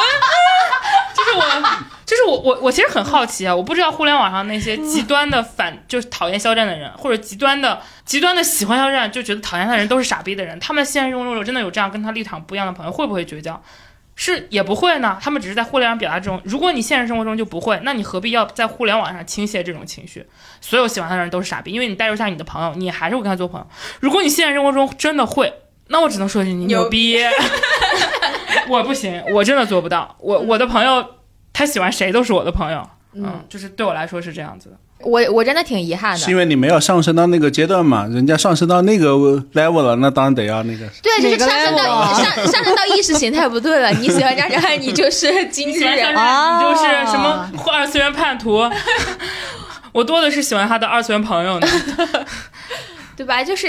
其实现在他对你的喜欢不是一个，就我说了，就是要不断的上升，它不是单纯的一个我喜欢你和我讨厌你的一个标签我觉得了。都可以允许，就很讨极端的喜欢和很极端的讨厌，因为我我在我看来这样的人是少数人了，嗯你不能用喜欢他和讨厌他来代表代表所有就是。就所有喜欢他的人都不正常，但你这样一说，我觉得突然启发了我一点，我以后还是要说话，就不能让这些人占据了所有的话语就是权。还是要表达。就 是我我觉得我们是要有理智的表达的，虽然有的时候感觉很丧，但是我我们还是希望就是大家能听到，如果有人听到我们讲的东西之后走进电影院，或者说在电脑上、手机上打开看我们说的一个项目，嗯或者是说去了解一个这个东西背后，那我觉得我们就是做的很有价值的事情。是的，是的，是的。我觉得就是在因为在这个行业里面，我们始终不能对这个行业是失望吧。失望，然后我也始终对于表达欲跟好内容抱有信心。对然后这个也其实到现在我们木有鱼丸也是今年正式开始做啊，然后到也算是跨了一个年。大家听到这期的时候，很可能就是我们已经。不是年尾，就是我们新的一年的开端了，也非常感谢，就是我们这么多的朋友能够关注我们，把我们从一个我跟未来是两个人的对不对就是嘚不嘚变成现在，就是有很多朋友给我们提供想要听的选题，我们的粉丝群里大家就很高兴的在聊，我们两个也很高兴，就是能能有这么多人，就是对文娱行业更深一点的东西，或者是我们两个的打屁聊天打屁日常感兴趣，对，很很高兴。 半天老师也很高兴，白姐老师还被还拥有姓名了，现在就聊的过程中就会有一种陪伴感了。虽然大家可能都是听众嘛，但是我我们在评论区啊，在粉丝群就会能感觉到大家是和我们一起的，不对管这我是们的态度跟立场一不一样，但是我们我们的兴趣点跟喜好就是会有那么一瞬间是共通的。我觉得有那么一瞬间。我就非常满，我就非常知足了。我们其实作为一个内容生产者，最希望的就是看到大家对我们的反馈，就是你的一个点赞也好，你的一个分享也好，就你们的你们的每一条评论，其实我们都会看。但我们我我们两个可能就是属于那种，就是有时候我不太会回，对因为就是不知道该怎么怎么表达，就是我们还没有学会好怎么营业。对，然后就是，但是我看到我们的那个。就是粉丝的数量一直在上涨，然后粉丝群的人也一天一天变多，而且大家真的都好活跃，不用我们两个就是发起话题，大家都很认真的在讨论各种各样的事情，我们其实看到都非常的开心。嗯，对，我记得有有人评论我们的博客说，好像大学毕业之后就再也没有听到过大家这么高密度集中的去做一些内容输出，或者是说很高密度、很集中的去表达观点，啊甚至是不同的观点了。那我也很高兴，也希望我们的播客能激起你的一点点的表达欲和兴趣点。 对，就我我还我觉得有还有朋友就跟我说，他最喜欢就是听我们几个人聊到一个事情，哈哈哈哈哈哈，就觉得有一点点轻松的时刻，就能够带给大家这种轻松的时快刻乐嗯就够了。就我们就还是回归到做内容的人身上，我们从来不想教大家什么，或者我们做正儿八经的呼吁，也只是我们的一点小小的呼吁而已。就你们愿意花时间来听，你们甚至来骂骂我们都可以。 我们经常在讨论一些问题的时候，也经常会看大家大家说我们就是了解不够啊，懂什么呀什么之类的，片面啊什么的，我都接受，这些我们都 OK，只要你们允许我们存在就行。 对，这就是我们的心态，我们能够接受别人说我们不好，我们并且也一直在努力的、努力的想要去改进它。这但是就是还是希望能够给我们一定的空间，让我们慢慢的长起来，或许我们也能够是吧，能够长得有一天能够长得很好。期待大家多给我们评论区看，说你想听什么，多给我们后续的选题补充，可以点人点你还想叫哪个朋友过来， 能请到我们都去请，请不到对我们跪下来求他来上我们的播客。反正就对，是什么吴磊啊，什么易烊千玺啊，就不用想了啊。对，不一定呢，万一可以啊可呢？以，做人没有梦想跟咸鱼有什什么么区区别？别啊哦，是老板，你努努力吧，帮我敲一敲吴磊吧。嗯说不定呢，就是朋友们的支持，就是我们去敲他们的 动力。太好笑了， 对。老板录播客开心吗？挺开心的。我觉得还是一方面是你说的有一个表达欲的空间，然后另外一方面，我觉得很正常的说，播客是我觉得所有的